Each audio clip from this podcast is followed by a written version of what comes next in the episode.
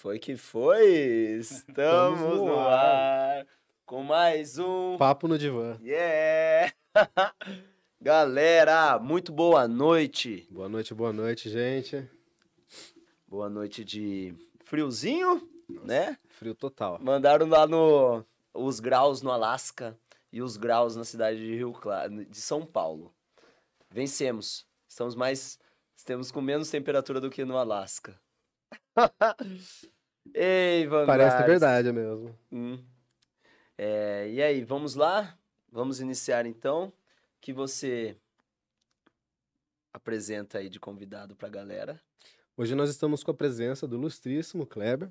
Da boa noite, boa noite, meus amigos. Boa noite, pessoal aí do é, Papo do Divã, né? Muito obrigado pela oportunidade. É um prazer estar aqui com vocês. Parabéns aí pela estrutura, viu? Muito bacana mesmo. E eu tenho uma história engraçada em conhecer o Kleber, porque a primeira vez que eu tomei conhecimento foi daquele cartaz que tem ali na. Na desse- 12. Isso. Tiramos hoje lá, cara. Tirar hoje. É, tiramos hoje lá. Tudo bem que deu tempo. É, na 12 k 8, né? Ainda bem que deu tempo. Não, né? faz tempo que eu já vi ele já. Faz muito tempo. Eu falei, tava procurando alguns convidados, entrei e falei, vai. Legal. Não sei mais nada além disso. E eu comi da sua paella. Você comeu? Comi. Que oportunidade que você teve de comer a paella nossa? Foi no aniversário de uma amiga da minha esposa. Ah, é? Que legal. Bacana mesmo, viu? Muito boa. E aí, pedimos para você se apresentar para o nosso Bom. público. Eu me chamo Kleber Ribeiro, tenho qua- 46 anos, apesar de não parecer, né? Apesar de parecer um pouco mais, né? pessoal, pessoal brinca que rodou murcho, né? É. Mas, então, eu sou comerciante aqui na cidade, tenho esse projeto social que eu fundei aí há alguns anos, né? Que é a Paella do Bem. E sou, um- sou casado, sou pai de dois filhinhos de quatro patas, uma pessoa de hábitos simples e faço convívio, viu? É, Vamos falar um pouco. Paella, paeja, paella, A paella, cara, é um, é um lance legal isso aí, porque vai muito do sotaque, né? né? É, geralmente a pessoa fala paella, que é paella, né? Que é para elas, né? Que ela cozinhava para elas. Então era paella. né? Então fica o paella, paeja, porque é da forma que escreve a pessoa quer falar. Hum. Então aí vai do sotaque, vai da forma, tudo tá certo. Vai da forma de cada um que quer falar e mas de, de- de qualquer forma que se disser tá tá, tá, Tá ok. Tá ok. Tá, tá, tá legal. É. Me lembrei do amigo. Ele tem um nome difícil. Cada vez que chama ele, chama ele de um nome. Ele sempre responde. É, ele sempre responde, é. E a paella começou, cara, um, há 12 anos atrás. É, eu senti a necessidade, eu tive um problema muito sério de saúde, né? E, e aí eu, cara, eu, o cara quando ele ele estoura o cabo do, do elevador, o cara tá subindo lá, tá no trigésimo andar, ele é ateu, estourou o cabo do elevador, ele vai virar o maior fã de Jesus Cristo, Deus, ele vai, ele tem religião. Não era o meu caso. Eu sempre fui uma pessoa muito católica, muito religiosa. Mas quando eu fiquei doente, aí você dobra o joelho, aí você realmente você procura alguma coisa, algum sentido, né? E aí eu fiz uma aliança com Deus. Falei, enquanto eu tiver saúde, enquanto eu tiver disposição, eu vou fazer al- alguma coisa para mudar a vida de alguém. Alguma coisa eu quero fazer de bom para a vida de alguém, né? E eu tinha um, um- um- conhecido nosso que estava passando por um problema que precisava comprar uma cadeira de rodas. Cadeira de rodas, tem umas cadeiras de rodas que custam 1.500 reais. Tem cadeiras de rodas que custam até 30 mil reais, né? Depende da, da, da, da, da enfermidade da pessoa, né? Então as adaptações aí são infinitas. E essa cadeira custava na época acho que 8 mil reais, precisava dessa grana aí. E aí a gente reuniu uns amigos, falei, vamos fazer um evento aí e tal, vamos fazer uma paeja e tal. Naquela época a gente nem falava paeja, falava galinhada. Porque era mais fácil de você explicar o que você fazia, né? Então, fazer uma galinhada aí, vamos fazer a galinhada, vamos arrecadar dinheiro. Fizemos lá nas FAF, reunimos lá 150 pessoas. E, cara, foi muito fácil, porque você, em uma semana, catou, ligou para um, ligou para outro, outro ligou para outro, você já reuniu aquela galera, e aí aquela grana. Já tinha o dinheiro pra comprar a cadeira de Então, roda. assim, um problema que era tão grande para aquela pessoa, para aquele senhor, para nós era tão fácil, porque quando você se junta, né? Quando você junta, fica muito mais fácil de você carregar o fardo, né? E aí, cara, todo mundo foi lá, faltou um pouquinho, eu lembro na época, um, um outro lá ajudou e comprou a cadeira de roda. Eu falei, cara, isso é legal, velho. A gente já fazia pizza lá em Praia Grande, né? Lá em Praia Grande, quem é de lá sabe, tem um pessoal que chama Turma do Cascão. E eles fazem pizza beneficente, nesse mesmo sistema que a gente faz, que faz, né? Então eu achava muito legal aquilo. Só que a pizza é muito trabalhosa. Né? Lá a gente tinha um equipamento, né? Cada, eram, eram 12 empresários. Cada empresário tinha um equipamento. E cada empresário cuidava de 100 voluntários. Eu era um desses 100. Então ele tinha aquela máquina, ele reunia a galera dele, os 100 dele. Então aquela, aquela, aquela, aquela, perdão, ele não, ele não tinha 100, ele tinha 10. Cada 10 atendia 100 pessoas. Os eventos eram para mil pessoas. Então você tinha ali um evento que você ia fazer para mil pessoas e, e, tinha 10 máquinas de pizza. Cada um levava 10 uh, eh, voluntários. Eu era um desses 10. E aí a gente uh, ajudava a fazer a pizza e ajudava a servir. Então, aquela, aquela força-tarefa ali. Gente pra caramba. Era muita gente, para ajudar e também para poder servir, né? Sim.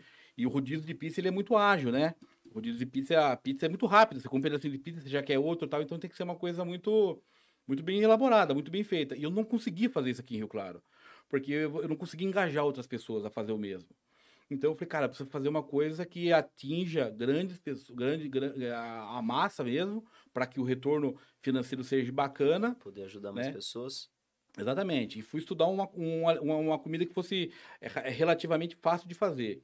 E aí a gente chegou nessa na paeja, né? E aí a gente começou a fazer. Hoje a gente tem uma receita que é só nossa. Hoje a gente tem uma exclusividade de temperos que também que são só nossos, né? A gente hoje a, exclu, a, a receita nossa, ela é, ela é, bem exclusiva. Ela não é ela não é viável de você você vender. É porque o lucro dela é muito pouco. Se eu fosse depender da paeja para sobreviver, eu viveria muito bem, mesmo com a pequena margem de lucro que ela dá. Porque a nossa paeja é muito diferenciada. Só para vocês terem noção do que é esse diferenciado, uma receita para 100 pessoas, a gente utiliza 22 quilos de sobrecoxa.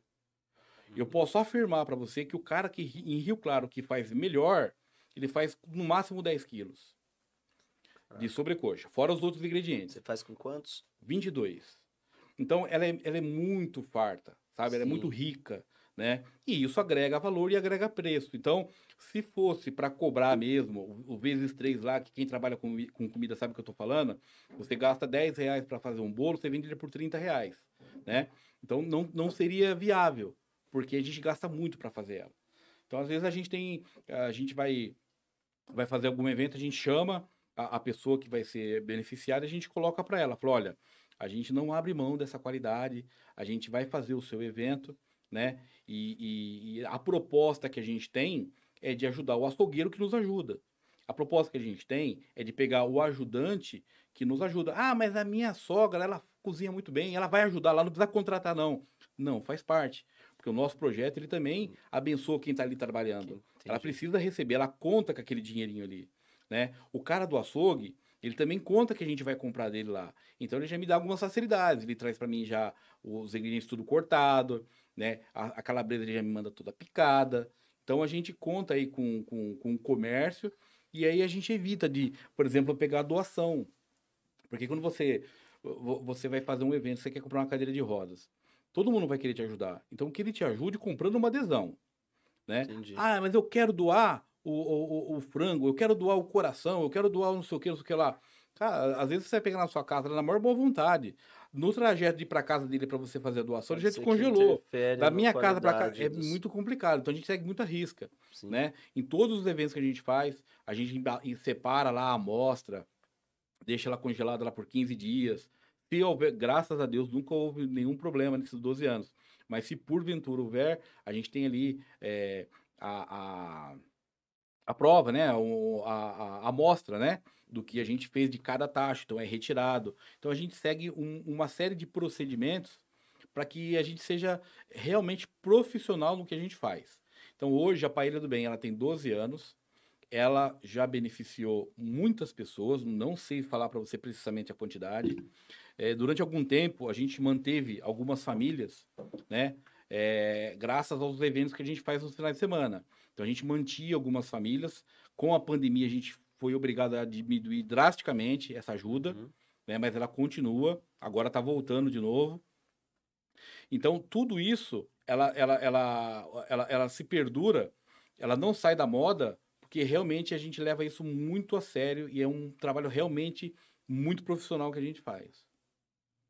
Inclusive, patrocinador hoje do nosso episódio. Eita glória. Contrate aí a Palha do Bem. Con- é, posso, Uhum. posso já o telefone de contato pessoal? Telefone- o- é, é, funciona assim, para a pessoa entender. Muita gente me pergunta, mas como funciona a Palha do Bem? Isso. A Palha do Bem é uma empresa como qualquer uma outra, né? É, quando eu fiquei doente, a minha mãe não queria que eu ficasse doente. A minha esposa também não. E, e- só que o compromisso quem assumiu foi eu, né? Então seria muito fácil. Ou eu pedir ajuda da minha mãe, eu pedir ajuda da minha esposa, eu pedir ajuda do, das minhas irmãs, para para honrar aquele compromisso que eu fiz com Deus, de ajudar alguma família, né? De ajudar alguém. Mas elas não têm nada a ver com isso. Né? O, o, o, eu fiz o pedido. Então, nada mais justo que saia de mim essa, esses recursos. Então, é, no começo, isso começou a atrapalhar meu casamento, começou a atrapalhar minha, a minha relação. Porque você é um casal, você é, é, é sócio daquela pessoa. Então, não é justo você tirar dela para dar para o outro.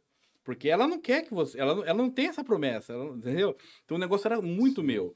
Então a gente. é, a, a forma que eu achei de poder não atrapalhar o meu orçamento com a minha esposa, os compromissos que a gente já tinha, as, as viagens, ou até mesmo um sapato que ela queira comprar, porque é dela, né? Sim. é, a gente precisava fazer um negócio à parte. Então foi criada a Paella do Bem. Então a Paella do Bem, ela, ela, ela, o que ela produz, ela pode doar, ela pode fazer o que ela quiser, né? E também traz dignidade para quem nos procura. Você Porque- puxou isso da sua missão ali para fazer Sim. você mesmo e Sim. Né? E assim, nada. Eu, eu, eu tenho inúmeros voluntários. Se eu falar, por exemplo, que eu tenho um evento para fazer agora no final de semana que eu preciso de 100 pessoas, eu posso falar para você seguramente que eu vou ter as 100 pessoas lá. O pessoal é muito solícito. as pessoas confiam no seu trabalho. Confiam no meu trabalho e elas querem ajudar. O- o- o- a, pessoa ela quer é, se, enga- se- se engajar num trabalho social, sabe? Elas querem mesmo. Legal. É, porém, eu, eu também não acho justo com elas. Porque a pessoa ajuda a gente ali, ela trabalha, ela também recebe, ela é remunerada. Então é, é, é bacana. E assim, uma das, das, das, das principais é, características da paella é dar dignidade a quem precisa. Então hoje, quando você me procura que você precisa de uma ajuda da Paella do Bem, você precisa comprar cadeira de roda, uma cama hospitalar, ou um remédio de alto custo, seja lá o que for que você precisa, ah, você vem me pedir. Então, Diretamente. Diretamente. E aí a gente vai trabalhar para colocar em prática aquilo que você precisa. Então você não vai pedir nada para ninguém, você vai pedir para a pessoa comprar um produto para que ela te ajudar, para te ajudar, Que é a Você- adesão. que é adesão. Hoje vocês têm aqui um estúdio. Vocês têm um estúdio. Eh, vocês vão monetizar isso no Instagram, vão monetizar isso no, no, no- no YouTube, onde vocês quiserem. Mas também vão depender dos patrocínios que chegam aqui até vocês. Quantos, quanto mais patrocínio vocês tiverem, mais próspero vai ser o negócio de vocês, né? A, a, a Paella não é diferente. Quanto mais contratações ela tiver, mais ela vai ter renda, mais ela vai poder ajudar. E com dignidade. Você está me oferecendo, eu colocar minha marca na sua televisão e você vai me cobrar um X por isso. É justo. Você não está me dando nada de graça, eu não estou pedindo nada para vocês. Então é uma troca muito justa. Então a pessoa ela se sente confortável. Porque você já mexe na pessoa que ela tá. A vulnerabilidade está muito baixa. Ela está com doença, a família fica doente né? Sim. E aí a pessoa se sente humilhada, velho. Você, você sair pedindo as coisas pros outros, pô, vou comprar a cadeira de roda do meu filho, me dá 20 conto aí. Não é dinheiro pra pessoa querer ajudar, os 20 reais não é dinheiro, ela- as pessoas ajudam. A pessoa é, é- é solidária. Sim. Só que a questão não é essa, a questão é dar dignidade à pessoa que está precisando naquele momento. Então ela vai lá, ela contrata a Paella do Bem, a Paella do Bem presta um serviço e dá o lucro para ela. E aí ela pega e ela consegue. Então, assim, isso também faz com que o meu critério de escolha também seja bem seletivo. Porque eu não vou comprar uma jaqueta para você. Você é um cara bonito, você é um cara bem. você Obrigado. Não nenhum- é, você não tem nenhum problema de saúde, você pode trabalhar, comprar sua jaqueta. Então, quando você vem pedir uma jaqueta para mim, eu tenho esse, esse, esse questionamento. Será que ele é merecedor? Será que ele realmente precisa? Então é feita a investigação, a gente vai até a casa da pessoa. Como você faz isso? Eu vou até a casa da pessoa. A gente vai até lá, a gente faz o estudo. A gente. São pequenas coisas que você aprende, você vai aprendendo né, no, no- no decorrer dos anos que você vai detectando. Até o tênis que a pessoa tá usando, cara. Eu, eu se eu Cara. tenho uma, uma- O meu filho tá de- dependendo de pra comprar cadeira de roda, eu vou andar pelado pra rua, velho. Eu não tô preocupado com marca de roupa que eu vou usar, com tênis que eu vou usar. Então, tudo essas coisas a gente observa. Você tem receio ou já aconteceu de fazer um mau julgamento? Eu, eu, eu, eu, se eu fiz um mau julgamento, eu nunca vou saber, porque eu não ajudei. Mas já aconteceu de eu ajudar e eu me arrepender. E não foi uma vez só, né? Eu não foi, não foi uma vez só, isso já aconteceu algumas vezes já. Então você vai criando um calo, né? Você vai criando um calo. A, a, cara, é assim, é impressionante. Eu até faço um apelo aqui, quem está assistindo e, e, gosta de ajudar, né? Ontem mesmo eu fiz uma brincadeira na internet e eu fui criticado. E eu gosto do frio. Ao invés do calor, eu prefiro o frio. Isso não quer dizer que eu quero que o morador de rua sofra com frio. É. Quer dizer que a minha escolha, é a minha preferência. Eu gosto de frio. E eu não quero ter problema de falar na minha rede social que eu gosto de frio. E eu fiz um post onde, o que, você prefere, frio ou calor? E aí entraram lá e me criticaram em box. Pô, velho, você é um cara que faz o bem, você deseja o frio. E o morador de rua, você não pensa? Eu falei, penso o ano inteiro. Janeiro, tá 40 graus, eu tô lá dando marmita pro morador de rua. E você, tá fazendo o quê? Tá me criticando na internet porque eu falei que eu gosto do frio, cara. Então, um barato louco que acontece com as pessoas, sabe? A internet, ela é muito bacana, ela é muito legal, mas ela dá voz para alguns imbecis. Que é um imbecil um cara que faz um comentário desse pra gente, né? O cara quer aparecer, né? Então é muito triste. Então eu faço um apelo, assim, para as pessoas que realmente querem ajudar, não fazer isso no Natal. O que eu recebo de mensagem de gente querendo ser voluntária. Legal. Porque é, vê que tá chegando próximo do Natal e a pessoa faz aquela reflexão do que foi o ano dela e não sei o que, não sei o que lá, e ela quer ajudar. Aí ela vai em dois eventos, vai em um evento, e aí eu acho que ela paga a, a, conta dela, né? E fica tudo bem. Se ela consegue, beleza, bacana, mas a gente tem o resto do ano.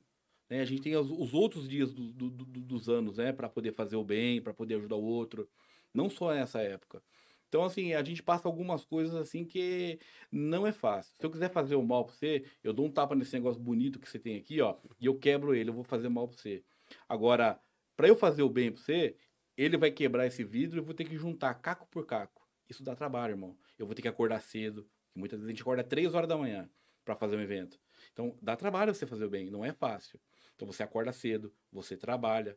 Cara, você sabe o que é mexer é, um, um, uma panela de paella com mais ou menos 60, 70 quilos de comida? Não sei. 10 panelas?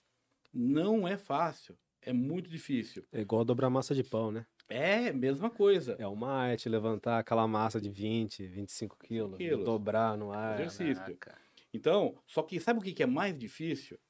Mais difícil é ver sua mãe chorar, a sua esposa chorar, a sua família sofrer, porque você está doente. Então eu tenho os dois lados da coisa. Então quando eu acordo às vezes, muitas vezes três e meia da manhã para fazer um evento, para ajudar alguém a, a, ter uma qualidade de vida melhor, é nisso que eu me apego. Falei, caramba, velho, eu tô indo ajudar alguém. Alguém amanhã vai estar tá legal, porque esse ato que eu tô fazendo aqui agora vai fazer bem para essa pessoa.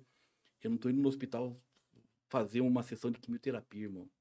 Então isso daí é uma benção, cara. Eu poderia estar tá levantando para ir para São Paulo, por exemplo, fazer uma sessão de quimioterapia. E aí? Não teria que estar tá acordando do mesmo jeito? Sim. né? Sim, essas reflexões, quando a gente traz para dentro da psicologia e para o campo da filosofia, é, é uma questão assim. Fala do buraco existencial. Né? Você olha para o buraco, o buraco te olha de volta, você reflete na sua, na sua condição de vida, né? Eu particularmente acredito que o ser humano ele só descobre o sentido dele quando em algum dado momento assim ele tem que parar e concentrar todas as forças que ele tem, que ele já teve, que um dia ele pensou que vai ter e virar a chave ali e fazer alguma coisa transformar. E geralmente pessoas que passam por situações de quase morte, ou morte iminente, ou de uma despersonalização por um abalo de fé verdadeira, elas adquirem um tipo diferente de personalidade, uma visão de vida. Sim. Pesso pessoas que voltam do coma, pessoas que. É, que viu, teve contato com a morte de perto. É, lutou contra um câncer. Aí vem aquela famosa frase, né? Tem gente que aprende no amor e outros aprendem na dor, né? É. Mas é difícil aprender só por um ou só pelo outro, né? Acho que é assim mesmo. Tem uma frase do. Acho que é do Cortella, que ele fala que em todo riso de alegria tem uma gota da saliva da baba de Caim. Porque toda a nossa alegria é relativa aos tempos bons ou à ressignificação dos ruins, mas a gente só tá bem porque a gente tá ali não, não estando no mal. No né? mal.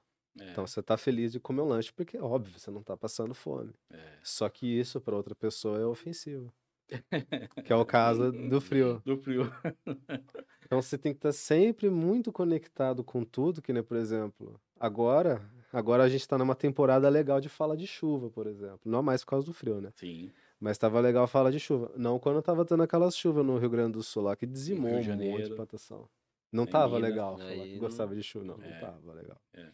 Então você É, tem mas assim, é um, é um pouco chato, cara, porque é, além, além de a gente, a gente tem um trabalho que a gente faz, né, que é Capaíra do Bem, que é um trabalho é, muito, muito bacana mesmo. É, a gente tem a parte política que anda junto com o projeto social. Então, assim, eu, eu comecei a perceber que esse fardo fica, fica mais leve quando você tem um apoio político. Querendo ou não, É. você é quase uma ONG, né? É, é, é quase uma onda. Querendo ou não, É. você tá quase um Kleber ONG. Kleber Long, é. É, a, a gente não. Dentro disso aí, é, você sabe que o, a- as ONGs elas fazem o papel que o Estado não chega. Onde o Estado não chega, a ONG faz esse papel. E essa grana, esse dinheiro, ele está lá para poder beneficiar essas ONGs que são super sérias. Aqui em Rio Claro eu posso citar para vocês, por exemplo, a Estação do Bem. Não sei se vocês conhecem, mas é uma ONG bem bacana. Ela tem a ajuda da, da, da prefeitura, do governo, da iniciativa privada, cuida de diversas crianças aqui na cidade. Então, é um dinheiro que é muito bem gasto. Quando essa emenda vem para esse tipo de ONG, ela faz muito bom uso disso. É, é, é, o que custa para a prefeitura 50, para a ONG custa 5. Isso aí é, é dado concreto que tem em qualquer lugar que você pesquisar. Né? É muito mais, mais, é, é- é mais barato, muito mais barato pro, pro, pro governo do estado te, te ajudar uma ONG do que do que- repassar, né, muitas vezes, né? Então é um trabalho muito bacana quando existem as pessoas sérias, né? Aí quando não existem as pessoas sérias, aí é complicado, porque aí o, o, o bom paga pelo ruim. Né? Eu ia até citar um exemplo aqui, minha língua é terrível. Cara. Manda Eu- bala. É terrível, cara. Denúncia! Tem que controlar. É, tem como controlar. Mas assim, É. a gente a gente tem que pensar no nosso, né? A gente tem que pensar no que a gente faz. O que o outro faz, cara, ele vai pagar, né? O, a, a dívida, o universo é maravilhoso, né? Existe a lei do universo. O universo ele conspira a favor. Nada conspira contra você. O que conspira contra você são suas atitudes. Você mesmo. É você mesmo conspira, contra você, né? A, a, a- a- as coisas voltam para você. Então, às vezes o cara tá fazendo uma coisa que ele acha que, que os homens não estão vendo, né? Porque às vezes a pessoa fala, pô, velho, às vezes você passa despercebido no que você faz e velho, eu não quero o aplauso do homem, eu quero o aplauso de Deus. Eu faço para Deus. Eu faço porque eu quero entrar, eu quero ir pro céu quando eu morrer, porque eu acredito nisso. Né? Então eu quero ir pro céu quando eu morrer. Eu, eu, eu quero eu quero viver bem aqui hoje onde eu tô, eu quero viver bem, eu quero ter saúde, né? Então eu procuro cons- fazer com que o universo conspire ao favor daquilo que eu faço de bom, né? Então Hoje você se sente bem com o que você faz. muito bem, graças a Deus. Me sinto bem, eu, eu me sinto falta. Final de semana que eu não tenho para ele me faz falta. Ó. Eu, eu, eu, tenho, eu tenho vício de fazer isso daí. Para mim é maravilhoso. Eh, Eu, eu, eu, eu acordo empolgado mesmo, vou lá, faço. É, é, é prazeroso para mim, é uma coisa que eu faço com prazer. Parece Teve eu uma época- gravar o Papo no Divã. Hum? Pare- Me lembra a sensação de vir gravar aqui Sim. nos dias de Papo no Divã. Esse Nossa. conteúdo de informação, isso eu acho muito rico, sabe? Sim. Essa, eu não sei essa como foi. divisão de experiências com, com pessoas ali que pode estar servindo de algo também. pra Sim. aquelas- Vocês gravam elas toda, hoje é. Quinta-feira. Vocês gravam toda quinta-feira. Eu não sei como é que foi a quinta-feira de vocês hoje, mas eu garanto que a hora que vocês sentaram aí, tudo passou. Vocês esqueceram. É o que acontece aqui, comigo quando eu tô fazendo é. pra ele. No aqui e no agora. São formas de significação, né? Você Uhum. tem um sentido para a vida e aplica ele. Que nem É. o nosso, justamente. Fazer essa transmissão desses valores, né? Porque a gente sempre escuta assim, ah, ser uma pessoa melhor, tentar ser algo melhor, fazer o bem, mas e aí? Como que começa esse processo de ser melhor, de fazer o bem? A gente precisa de referencial. Todo mundo precisa de uma referência do para onde seguir. E a gente tenta trazer isso. Sim. Então, que nem tivemos vários. vai, manda bala, faz o que, seu, né, que, você, que você sente bem ali, que seu coração e sua mente tá entendendo que, pô, por ali eu acho que pode ser interessante. Sim. Começa, né? Faz alguma coisa. Sim. Você não precisa conseguir, você precisa tentar. Tentar. é. Porque daí as coisas acontecem. Eu, ac- eu acredito que os caminhos se abrem mais facilmente quando nós começamos do que quando nós não tentamos, né? E dentro do que eu estou falando para vocês, uh, hoje que o mundo está muito chato, né? Tá até falando, porque uh, além da a gente faz esse trabalho social, eu, eu me candidatei a vereador, fui, graças a Deus, fui muito bem votado, fui o 15 mais bem votado aqui na cidade. É, eu fiquei, eu fui, eu fui, eu, eu, teve vereador, por exemplo, que entrou com 650 votos, outros entraram com 900. Depende do partido. Depende do partido, coeficiente eleitoral, todas essas coisas. É, o meu partido hoje é o PP, Partido Progressistas. O meu partido fez três vereadores devido à grande votação que eu tive. Senão, o meu partido faria dois é, apenas dois vereadores, né? Então, tudo isso são consequências, né? Tudo são consequências. Então, dentro disso que eu estou falando, a gente se expõe de uma forma que você faz um projeto social, é. você se candidata, né? Então, assim... Você está sujeito às mais diversas opiniões sobre o seu trabalho e sobre a sua vida. E julgamentos e tal. Julgamentos. Então, eu, eu sou muito seguro do que eu faço e eu sou muito tranquilo porque eu não peço nada para ninguém. Eu nunca vou vir aqui pedir para você me doar um quilo de carne. Nem vou pedir para você me doar um gás para mim poder fazer a paella. Eu vou pedir para você comprar uma adesão. E se eu quiser pegar essa adesão que eu vou fazer para mim no, no, final de semana na sua casa, eu vou na sua casa fazer o seu aniversário. Se eu quiser chegar na segunda-feira e comprar de cachaça, eu não bebo, mas se eu quiser comprar de cachaça e jogar no chão, é problema meu. Eu que fui lá, eu que trabalhei, eu que me esforcei, é meu trabalho, é o meu suor. Então, eu sou muito tranquilo com relação a isso e ninguém pode cobrar nada de mim. Né? Eu, não eu não devo satisfação para ninguém. Se você me contratar para você ajudar alguma, alguma, alguma é, ONG específica, você mesmo vai doar o dinheiro. Eu nem pergunto para quem você deu. Final de semana agora eu fiz uma paella no no clube, como é que chama esse clube? Floridiana Clube. Floridiana. 150 pessoas. E aí a pessoa que me procurou Olha, Kleber, a minha ação eu vou doar para as crianças, vai ser assim, assim, assim, assim, assado. Eu falei, sem problema. Falei, quanto que você cobra? Eu falei, deixa eu ver quanto que vai ficar. Apresentei a nota fiscal para ele e não coloquei a mão no dinheiro.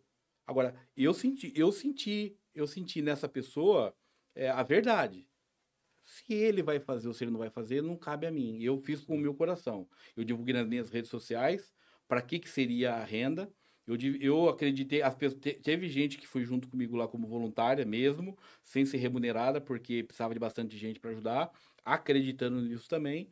Agora, se ele não vai fazer, hum. eu não, não me cabe isso daí. Não, não, não, como se você tivesse feito sua parte. Eu fiz a minha parte. Como dízimo, muitas das vezes na igreja, que tem tantas, tantas falácias sobre, sobre isso, mas é parte de um e o que é feito ali, você já não tem como saber, né? como a pessoa direcionar, do, do mas você fez de coração. Né? E às vezes ela até recebe a graça, até às vezes ela recebe, porque o que ela fez, o ato dela é, é válido, né? Uhum. O ato dela é válido. Então, a gente passa. Tem, tem algumas coisas com relação a isso que a gente atravessa. Tá. É que nem eu falei, né? Não é, não é fácil fazer o bem, é difícil, cara. É trabalhoso. É, é muito trabalhoso. É muito 12 difícil. anos de Paeja do Bem. 12 anos. Kleber Clebão aí tem quantos anos? 46. Com quantos anos você ficou doente? 35. Você tinha 35 anos. 30, de 34 para 35 anos. Certo. Quem era o Kleber antes disso? Era uma pessoa do bem também. Sempre fui do bem, sempre fui um cara de boa, sempre fui um cara amigo mesmo dos meus amigos. Só que era um cara que não. Por exemplo, eu é, não me preocupava. O meu pai, o meu pai foi uma pessoa também muito boa. Mas meu, eu nunca vi o meu pai doar uma cesta básica para alguém que precisasse. Isso também não fazia dele uma pessoa ruim. Fazia dele uma pessoa que tinha os princípios dele. Né? Então, isso eu não, eu, eu, eu, eu, eu, não, eu não julgo meu pai uma pessoa ruim. E ele, meu pai tinha muito mais condições do que eu. Ele poderia ter feito muito mais pelas pessoas, se ele quisesse. Ele tinha meios para isso, mas ele não fazia. Isso não faz dele uma pessoa ruim. Você que está em casa e está assistindo a gente e tal, porque você não faz uma caridade, porque você não doa um pijama, você não é uma pessoa ruim. Eu não, eu não julgo uma pessoa ruim. Mas ele tinha isso. Mas se quiser fazer o bem, vai ser bem-vindo. Vai ser bem-vindo, lógico, todo mundo agradece, né? Mas assim, e eu era uma pessoa mais ou menos como meu pai, eu, eu vivia a minha vida, né? Eu vivia a minha vida. E, eu, e aí eu comecei a enxergar, depois que eu fiquei doente, que aquelas atitudes que eu tinha, elas não eram, não eram não eram, como é que eu posso dizer, compactível com, com, com, a bênção que eu tinha também, com a vida boa que eu tinha, de ter saúde, de ter a minha estrutura, graças a Deus, bem resolvida. Então eu via que não era compactível. Eu, por exemplo, eu gostava muito de beber. Eu, eu tenho uma geladeira na minha casa lá que eu comprei, eu, eu até soltei fogos quando eu comprei aquela geladeira. Porque era um sonho que eu tinha, daquela geladeira da escola. Lembra quando saiu aquela moda? Da... Eu comprei a geladeira da escola, cara. Eu enchi ela, cabia oito caixas de cerveja na geladeira. Então, assim, o final de semana, eu não via a hora da sexta-feira, meio-dia, uma hora da tarde, eu saía da minha empresa, ia lá e ficava em casa bebendo cerveja, era a minha vibe. Né? Chamava os amigos, fazia um churrasco, bebia, bebia, bebia, só sabia falar, puta, vamos tomar uma, ó, oh, já deu hora de tomar uma, era essa vida, né? E aí você fica doente, e aí você fala, cara, pô, velho, eu vou beber, é, isso daí faz mal para mim, faz mal para minha saúde. Nada, quem quer beber, beba, faça o que quiser da sua vida. Para mim não cabe mais, uhum. né? Então, assim, é, só que também existe uma controvérsia, porque hoje eu tô gordo, eu tô fora do meu peso, eu, eu não acho um tempo na minha agenda para mim fazer um exercício para cuidar um pouco mais de mim, né? E se você me pedir fazer uma paella amanhã para você, eu vou lá e faço, né? Então, assim, também é um pouco controverso isso, né? Mas, enfim, é, esse lance de, de, de, de, você ser uma pessoa melhor, não que eu fosse uma pessoa ruim, mas é uma pessoa que não tava muito aí não, cara. Tipo, não ligava muito, assim, não tava muito aí. São mais critérios particulares, né? Que nem quando você pega pessoas da causa animal, a ideia do bem é a causa animal. Né? É. Quando você pega pessoas que são mais das relações humanas, o bem para eles são as relações humanas. Os outros são bens também, mas são assim paliativos, né? Porque uhum. é igual arte marcial. Jiu-jiteiro é jiu-jiteiro e o pessoal é. do Kung Fu é Kung Judô é judô, a minha é. arte é melhor e sempre é. fica nisso. Uma vez a gente foi, falando animal, a gente foi fazer um evento para ajudar a causa animal. E aí, cara, entrou um cara na minha rede lá revoltado. Falou, como é que você mata um bicho para ajudar o outro? como, é que, como é que você mata uma galinha para ajudar um cachorro, né? Então é um barato louco, né, velho? Se for pensar, analisar, né? Porque... você não mata só a galinha, você mata o porco também, porque vai cair de porco no, no, no, na paella, né? Então é um negócio doido, né, cara? É um negócio que. E aí, você também tem crítica. Porque o cara faz conta, né? O cara fala, pô, quantas adesões vocês venderam aí de, de para ajudar o cachorro? Ah, vendemos 500 adesões. A quanto? A tanto. Cara, vocês deram 15 mil reais. É, mas a cirurgia de um cachorro custa 5 mil reais. Como é que você fala isso para um pai de família, cara, que não tem dinheiro para colocar o, a, a, a, o arroz, arroz. feijão na, na, na, mesa dele? Que você fez um trabalho, né? que, que na, e você doou para alguém que vai, vai, vai, vai fazer a cirurgia no cachorro. Então é, é um negócio louco isso daí, sabe? Teve uma professora, eu não lembro quem foi, infelizmente, mas eu lembro que ela ensinou uma frase em sala de aula, que ela falou, gente, a gente está aqui para atender de psicólogo no futuro, né? Não para apagar incêndio. Vamos saber identificar onde que é a sua atuação e onde que você está querendo salvar o mundo todo, né? E as pessoas têm essa ideia, assim, ah, tá fazendo bem, então tem que fazer para tudo. Não dá, é. Não tem como. É, é igual, é igual o vereador. O vereador está lá na Câmara, tem 19. Né? Um vai ter um olhar para a causa animal, né? o outro vai ter olhar para a causa social, o outro vai ter aquela gama mais de fiscalizador, então ele vai ter um olhar mais crítico para fiscalizar, ele entende mais de documento. Então cada um vai na sua vertente e o negócio funciona, o negócio flui. Seria para ser assim na prática, né? É, seria para ser assim na praia. Às vezes não é, né? Às vezes chega lá, é, às vezes a gente vê lá projetos maravilhosos que não vão adiante porque não é meu. Foi você que fez. E aí você não tem como colocar ele em pauta. Então você guarda, arquiva, porque você não vai me dar esse cartaz. E aí falta aquela, aquela coisa de humildade de você chegar no outro, se unir, né? Esquecer partido, esquecer quem é de direita, quem é de esquerda, né? quem é de centro e fazer pela é, população, eu, né? Imagino muito isso. Eu tem muito, tem muito isso mesmo muito na disso. política. É, não, não, não entrando, mas já entrando, enquanto vereador, você falou que são nove, nove vereadores. 19. 19 vereadores. 19 vereadores. Na cidade de Rio Claro. Sim. É, você tentou se candidatar no ano de. Dessa última eleição, 2020, né? 2022. 2020, é. 2020. 2020. E se o Clebão tivesse lá, tivesse entrado, como que ia estar a País do Bem? Estaria, estaria nativa. Ah, Existem algumas regras, né? Que quem, quem, quem, quem vamos supor, eu, eu, nós temos aí um, um, um vereador que ele está eleito e que ele tinha um projeto social e que ele teve que sair da frente desse projeto social porque ele não pode estar, tá, né? Só que a Paella do Bem, ela, ao mesmo tempo que ela é um projeto social, ela é uma coisa de filantropia, né? Porque eu não arrecado nada de ninguém para poder repassar como doação, né? A gente faz uma ação que é legítima, é um trabalho. E aí eu, como filantropo, eu posso fazer a doação. Então, eu hoje, eu acredito, eu não estou lá e eu não sei como é que funciona a lei, né? Se a lei, é, ela diz, ela, ela, se na lei, é, de, de, se for dita na lei que eu não posso fazer, eu vou, eu vou acompanhar. Você vai fazer lá para mim. Eu vou acompanhar. Você a paella continua. Isso. Com certeza. A paella é, é a parte. Né? A paella, eu entendo que eu estando vereador, eu consigo fortalecer esse sonho que eu tenho da paella do bem. A paella do bem, para você ter uma ideia, em 2019, ela, ela arrecadou durante o ano de 2019 280 mil reais. Eu sou muito ruim de conta, mas eu sei que se você dividir 280 mil reais por 10 meses, dá 28 mil reais por mês. Eu conheço muita gente formada que ela não ganha isso. E a gente ganhou isso trabalhando só nos finais de semana. Então ela é muito próspera. Então ela, ela é rentável.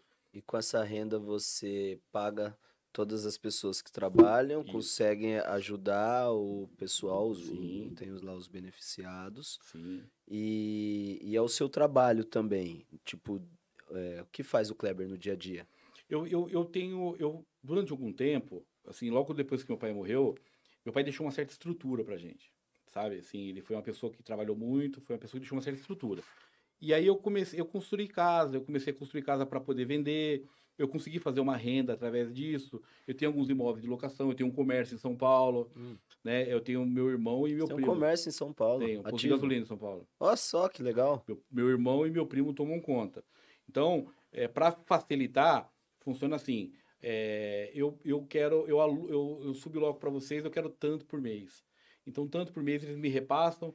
O que passar disso daí é que abençoa eles, eles vivem a vida deles lá uhum. e a minha, eu, eu vivo a minha vida aqui. Então, é, a, a, minha, a minha vida financeira, ela, Você ela tem seu dinheiro investido. Eu tenho minhas coisinhas assim, eu tenho meus aluguelzinhos que se não vir fica ruim para mim, uhum. mas graças a Deus vem. Então, é, a paella, ela é justamente para poder é, atender o projeto social. Então, Sim. eu respondendo lá que você tinha falado do, do, do, do, do Kleber vereador, eu acho que não ia ter nenhum problema. Precisa consultar, mas eu acho que não teria nenhum problema. E se tiver algum problema, ela vai continuar do mesmo jeito, só que aí é o seguinte, é, eu vou lá, eu vou estar presente, eu vou cumprimentar, só que eu não vou lá cozinhar, entendeu? Tem uma pergunta, é, sobre, você que está mais por dentro aí da política, o vereador, ele tem um salário. Qual que é esse salário? Se não me engano, eu acho que tá, é 8 mil reais o salário do vereador. Era, era 8 mil, não, não é, continuou acho, talvez acho ali. Continuou, acho que é 8 mil reais. O, o vereador, ele, ele, recebe 8 mil. Ele tem um chefe de gabinete que, se eu não me engano, recebe 12 mil. E tem mais dois assessores que recebem em torno de 9 mil reais, que é um pouquinho mais que o vereador ainda. Mas isso para cada vereador? Não entendi. Para cada vereador. Você, você sendo vereador, você tem direito a dois assessores e um chefe de gabinete. E todos eles são remunerados pela prefeitura? Todos eles, pela Câmara. Pela Câmara Pela Câmara Municipal. municipal. É. É, se tivesse um projeto de lei, o Kleber tivesse ativo lá e esse projeto fosse aceito e seria retratasse uma redução salarial para cargos políticos. Como que o Kleber veria isso? Com maus olhos. Porque é assim. Não entendi. É, eu, eu, eu, veria isso com maus olhos. Eu, eu, não, eu, não, eu, eu não seria contra, eu, seria, eu, eu não seria a favor. Eu não sou a favor que abaixe o salário do, do, do, do, do vereador, por exemplo. Eu não, sou, eu não sou a favor. Porque, cara, é uma responsabilidade muito grande. É uma responsabilidade muito grande. Quando é sério, a gente não está falando de fulano ou de ciclano, eu estou falando da profissão em si. É a mesma coisa que um juiz. O juiz é um cargo de suma importância. Ele, a vida dele está em risco ali. Ele, ele, ele, ele, ele prende bandido. Então ele tem que ser muito bem remunerado. O vereador, quando ele é sério, quando ele tá para fazer aquilo ali, não que ele tenha que levar aquilo como profissão. Eu também sou contra. Eu acho que o, hoje a gente vê algumas pessoas que a carreira dela, a profissão dela é ser aquilo. Mas eu não ve, eu não acho errado ele ser remunerado por aquilo que ele faz, pela, pela grande responsabilidade que ele tem. Não é fácil você se eleger, não é fácil, é, é, é muito complicado. Então a pessoa tem que ter um propósito mesmo. Ela tem que ter um propósito, tem que estar tá nela ela saber o que vai fazer quando ela estiver nesse cargo. Agora, o que eu acho errado é, por exemplo, você ter um chefe de gabinete que ganha 12 mil reais, quando o vereador ganha 8, né? Então eu acho que o salário do do, do, do chefe de gabinete e dos assessores deveria ser compactível com o do comércio. Qual é o salário do comércio? Dois, três mil reais? Então vão. Comércio de Rio Claro? Comércio de Rio Claro. Ô, meu amigo. Dois mil, dois mil e quinhentos reais. Eu conheço algumas vendedoras de loja que elas recebem até 4 mil reais por mês. Depende da loja. Mas assim, é uma média, né? Falando para ser uma média de um vendedor de loja de Rio Claro, você pode colocar que é de 2 a 2,5 o salário deles. É. Não é menos que isso. Posso afirmar para você. A não ser que ele não seja contratado como vendedor, seja por um balconista, um repositor, é diferente. Mas o, o salário em média do Rio Claro, do, do, do, do, do comércio de Rio Claro, ele gira em torno de 2, 2,5. Posso falar para você com segurança. Então, talvez o salário dessas pessoas devia ser compatível com o salário do comércio, né, no meu ver. Mas o do vereador, não. Do vereador, não. O, o vereador, ele, eu acho que ele cai na mesma situação. Você já tentou, é, você já escutou é, é, tentar corromper, por exemplo, um juiz, tentar corromper, por exemplo, um, um, um promotor público? Ele ganha bem, ele é respaldado pelo, pelo, pelo, pelo, pelo, pelo salário que ele tem. Então ele não vai se corromper. Então, se você paga pouco para o vereador, você dá mais margem para a corrupção. É a mesma coisa. Se você me perguntar, há oito anos atrás, a nossa Câmara tinha 12 vereadores. Hoje tem 19. Se você me perguntar, ela pode até ter 21. Você é a favor de 21 ou de 12? Eu vou falar para você que eu sou a favor de 21 do que de 12. Porque é muito mais fácil você manipular 12 do que 21. Você pega um, você é prefeito, você tem 12 pessoas ali para você manipular, é muito fácil. Então é. a margem para corrupção ela fica maior. Então quando você tem mais representatividade na Câmara, a população está mais segura com relação à corrupção. E essa verba ela não vem do município, ela vem do governo federal, está lá para isso, da lei. Né? Então ela tem que ser usada. Então hoje Rio Claro comportaria até 21 vereadores. Então são 21 cabe cabeça pensante. É muito mais difícil você manipular. Então, é, hoje, praticamente, na nossa Câmara, você não vê oposição. E se fosse 21? Será que teria? Como seria? Cara, e se fosse 12? E aí?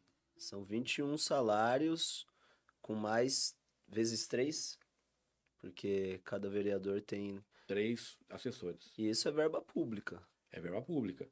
Por exemplo, hoje o que está em questionamento hoje seria eu, eu lá, se eu tivesse lá, eu não teria sido a favor da construção de uma nova Câmara, por exemplo.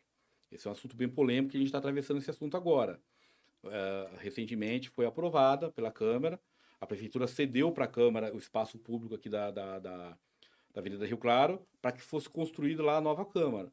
Então lá vai ser construída, vai gastar 20 milhões, 10 milhões, eu não sei, não tem uma parte Na Avenida Rio Claro? É, não tem ali o espaço público? Tem. Espaço livre. Uhum. Aquele espaço lá é da prefeitura, foi cedido para a Câmara, foi doado para a Câmara, para que a Câmara possa construir a sua Câmara própria. Porque na lei diz que, na lei diz que a, a prefeitura, o gabinete do prefeito não pode estar no mesmo lugar do que os vereadores. Justamente para não dar margem para corrupção. E aqui em Rio Claro é desse jeito. Então está fora da lei, está errado isso. E aquele espaço lá que tem? É excelente. Qualquer... Que espaço Outro. que é? Cara, põe na praça esses caras, velho. Põe eles na praça, não tem problema. Tem um espaço público indo pro bairro Mãe Preta, quem é de Rio Claro conhece, que é ali na Ulisses Guimarães. É um baita de um, de um espaço, de um elefante branco para mim aquilo lá, porque aquilo lá deve ter custado milhões, né? Hã? Novo fórum. É, e não, aí? É, não é da prefeitura, ele é, ele é, ele é, ele é, ele é federal. Então não poder, lá não, não, poderia. Não pode fazer nada lá. Lá não, lá, lá, lá não, porque é federal, é outra cara, coisa. Vejo, nossa, é, é um. Dá dó. Dá dó, dá dó. cara. Puta espaço, mas, mas né? não é só lá. Lá, aqui em Rio Claro, tem, tem, Aqui lá eu passo todo dia, mas eu imagino Sim. que em Rio Claro tem, tem vários muitos prédios, vários prédios. ali. Vários e construir mais é mais verba, é mais dinheiro. Entendeu? Então eu não sei até onde isso é benéfico, né? É, eu também, eu também sou, eu falo, eu também sou do mesmo, eu compartilho o mesmo pensamento que você. Aliás, eu acho que o vereador ele devia ser itinerante, cara. Ele não tem que ter lá um gabinete dele lá na Câmara, lá, ficar lá o dia inteiro. Cara, o cara tem que estar. Tá, quando ele está quando ele tá em época de eleição, ele não fica no gabinete. Ele aparece. Ele fica na rua. Ele vai, ele, né? Então, quer dizer, agora ele é. Só nessa hora que aparece. Então, eu, eu só vejo não. vereador, eu é. só vejo vereador em épocas de votação. Então, pela lei, pela lei é obrigatório que, que, que, que eles não estejam no mesmo espaço, né? Mas isso não, não necessariamente se faz, não se faz necessário, por exemplo, construir uma nova moradia para eles, uma nova casa para eles, né? É, é, não faz sentido, no, no meu ver, não faz Então, apesar de que a lei pede, eu, se estivesse lá, eu votaria contra. Eu colocaria como sugestão que a Câmara ocupasse alguns dos inúmeros espaços que tem aí, que são ossos, né? Hum. Vários. Uh, ali, a gente tem o NAN ali, o NAN ali é um. Nossa. É, poderia colocar qualquer outra repartição no NAN que absorveria e aquele espaço poderia doar para colocar os vereadores para. Eu me revolto um pouco com, com, com esse negócio, porque eu, eu, eu, faria muita coisa diferente, sabe? Assim, eu vejo, eu vejo que quando é época de eleição, você viu um vereador falar, você fala, nossa, vou votar nesse cara, ele tem a solução pro, pro mundo, cara. Olha que coisa bonita. Ele coloca facilidades num monte de coisa. Ele acha problema, ele acha, sabe, e é. coloca com uma facilidade. E a hora que ele entra lá, ele some, eu cara. Não sei, cara, o que que acontece? Se é mesmo a pessoa acha que é essa mil maravilhas na hora que tá vendendo esse sonho, na hora que tá lá não consegue fazer, ou se na hora que tá lá realmente não, não faz questão de fazer porque já tá lá. É cara, difícil. é uma palavra. Manda. Burocracia. É, a burocracia, Buro... ela, ela, contribui, sim. A burocracia foi um Contribui para atrapalhar. Ela... a burocracia foi criada com o intuito de facilitar, agilizar e evitar desvios. Eu acho que o, o Brasil é um, pa... um dos países mais burocráticos. Mas é.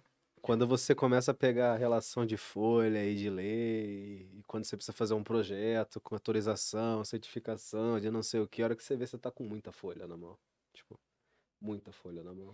Mas para isso que você tem que ter três assessores. Sim. É, você, você, tem três assessores que você tem que colocar lá, não é porque o Joaquim, o Manuel e o Valdir trouxe 20 votos, 50 votos e eu trouxe mil votos para você. Que é o que acontece hoje. Você tem que colocar o cara para sentar lá porque tem capacidade, não porque ele te trouxe voto. Então, assim, muitas vezes, eu salvo algumas exceções, que lá a gente tem que reconhecer que realmente tem, a maioria que está sentado lá ocupando um lugar que nem sabe o que está fazendo, mas teve voto. E nunca vai sair dali. Porque se ele sair dali, o cara depois ele não se reelege. Né? Então isso é um vício. É um vício. Que cabe ao eleitor ver.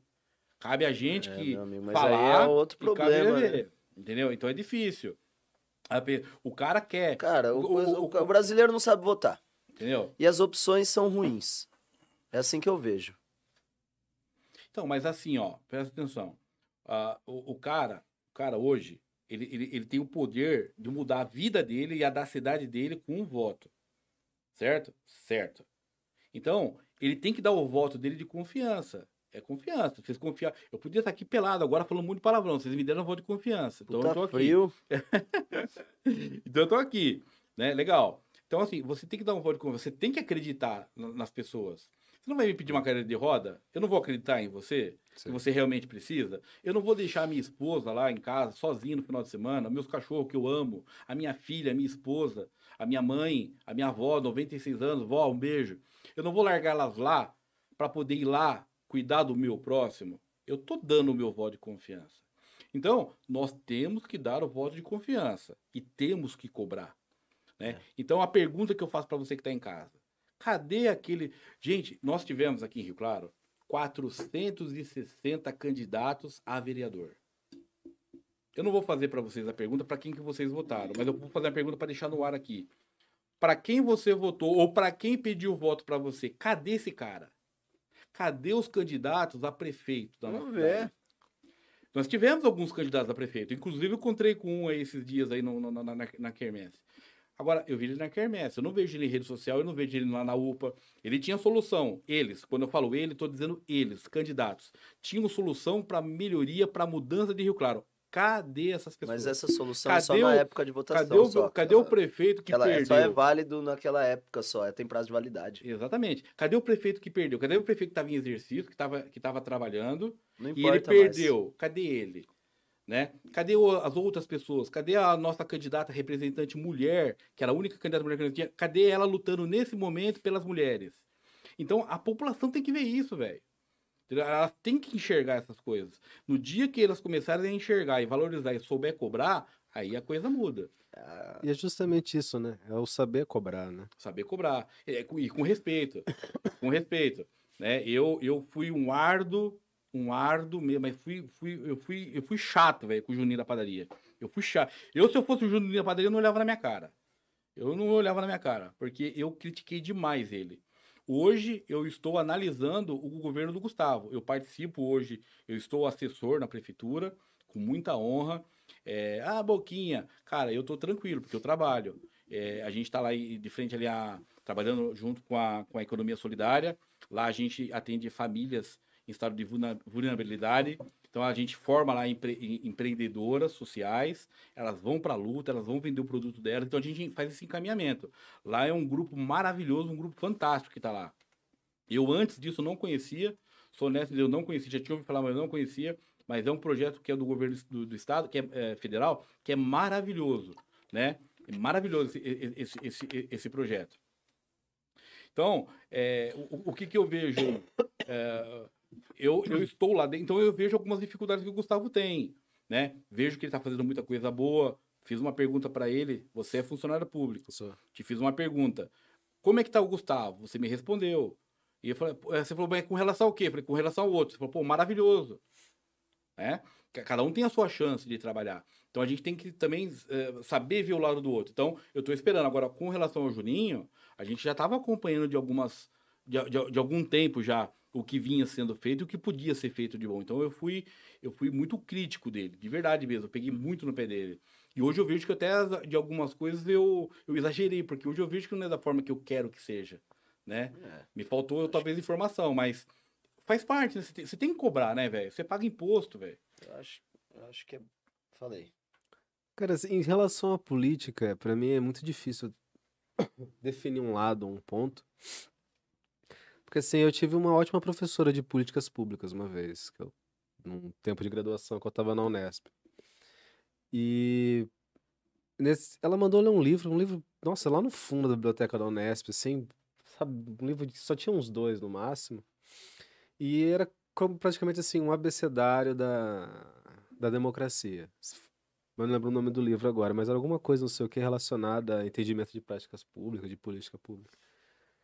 E aquele livro, assim, ele me introduziu a entender como é que funciona a máquina política, né? Não a máquina do sistema, cap- não, a máquina política. a máquina política, como funciona a organização de assessor, vereador, parlamentar, como que é a estrutura da nossa democracia mesmo, dentro daquela base.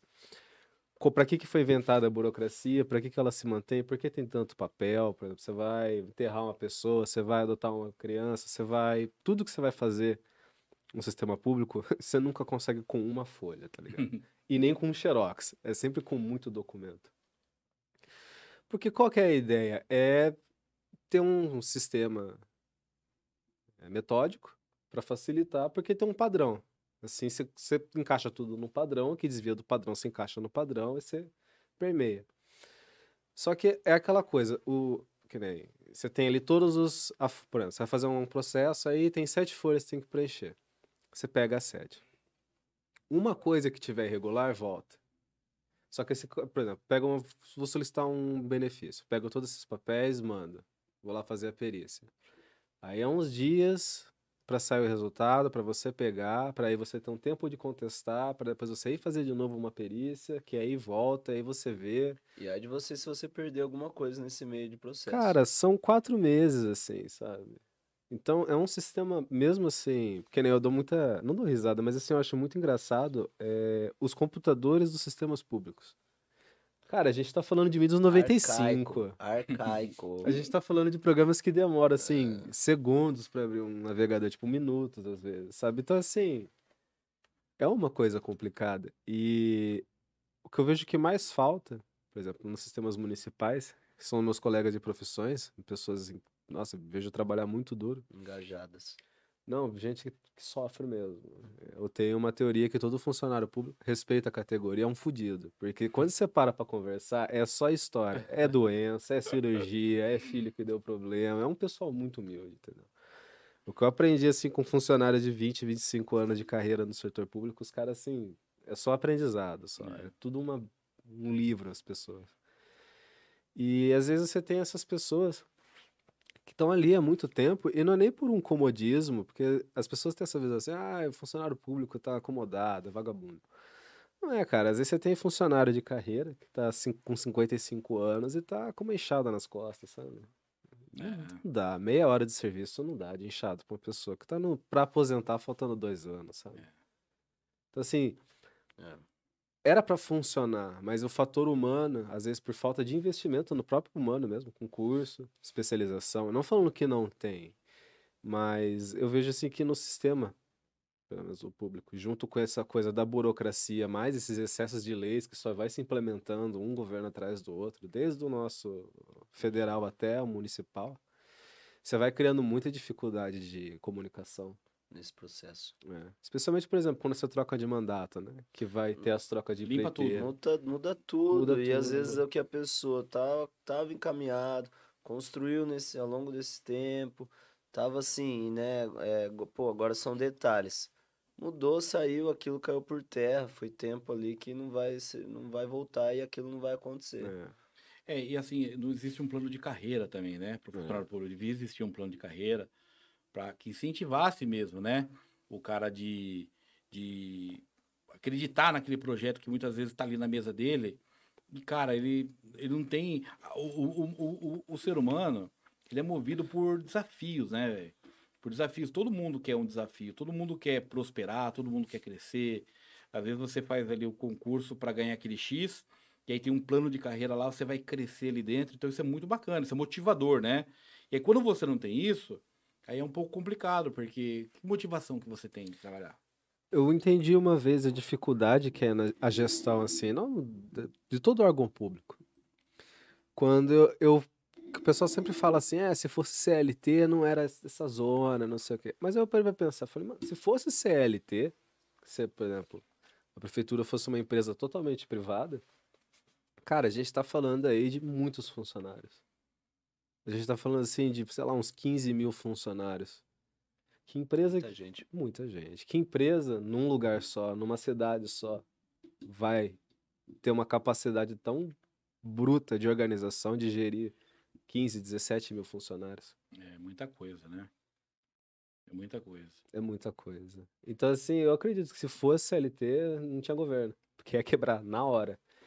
Eu acho o cenário político muito corruptível.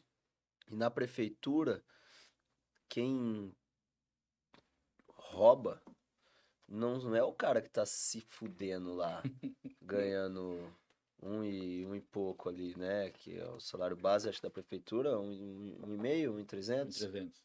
Agora teve 300. um aumento, acho que tá 1.222, alguma coisa assim. Então, assim, é, vem de an, vem, vem, nossa, sabe? É, é, é quem necessariamente, não é por conta de dinheiro que aquela pessoa tá roubando. Eu não sei o que acontece. É ambição mesmo, né? É ambição. O cara acho que fica cego, né? Eu acho que assim, que nem você falou, que tem as críticas, né? da- as críticas infundadas pelos desbravadores da internet, né? da- os juízes da, da internet. Internet. Que nem essa questão do reajuste salarial. Foi bastante polêmica também, aconteceu. Só que assim. é, Só olhar agora de três anos para cá, para trás, por exemplo, é uma coisa. Mas quando a gente pega a história do servidor, como foi lá no começo da primeira lei orgânica do município, destinado para servidor, com tempo de atualização e tudo mais, você vê ele. é, vendo de fora, assim, parece, você fala assim, pô, falta de vontade. Dá pros caras dos 19 sentar lá e meia hora decidir alguma coisa. Dá, os caras conseguem em 15 minutos decidir vou fazer alguma coisa. Mas aí quando você pega esses 15 minutos, por exemplo, que não é. E aí você vai fazer uma análise, por exemplo, vou aumentar 10%, tá. Vou aumentar 10%. 10% de quantos? 10% desses 10% que já é um montante grande, quanto mais imenso ele vai ficar? E da onde a gente vai fazer essa captação? E aí, quando tirar. tá no meio do estudo, por exemplo, troca o mandato. Porque é um estudo longo, precisa administrar. Você faz voluntariado de 100. Imagina que seja um processo e um dinamismo, assim, de você tá É, não é fácil. Você não constrói do dia pra noite, né? Agora imagina você sentar ali na gabinetinha do prefeito, senta na cadeira, começa, você olha para um lado, pilha, você olha para outro lado, pilha, você olha para outro lado, pilha, mais pilha, mais pilha, e gente fritando. Ah, não sei o quê, porque na outra secretaria, não sei o quê, tá acontecendo um buraco. Hum. Você fala, caramba, alguém tem um café? o sol raiou já. Que eu imagino, por exemplo, você, eu tive a impressão que você é uma pessoa que respira paeja. É, a minha vida é isso, né, cara? Eu, eu é, é 24 horas por dia focado nisso, nesse, nesse projeto. É, é, é isso mesmo.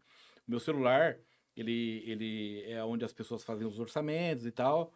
Então, eu, eu, é 24 horas, eu respiro paeja. Inclusive, uma coisa que eu cheguei a conversar com você nos áudios, é, eu tenho uma sinestesia, né? Sinestesia é quando a gente tem um emparelhamento de diferentes sensações. Por exemplo, a gente escuta um som que lembra uma memória, é um tipo de sinestesia, né?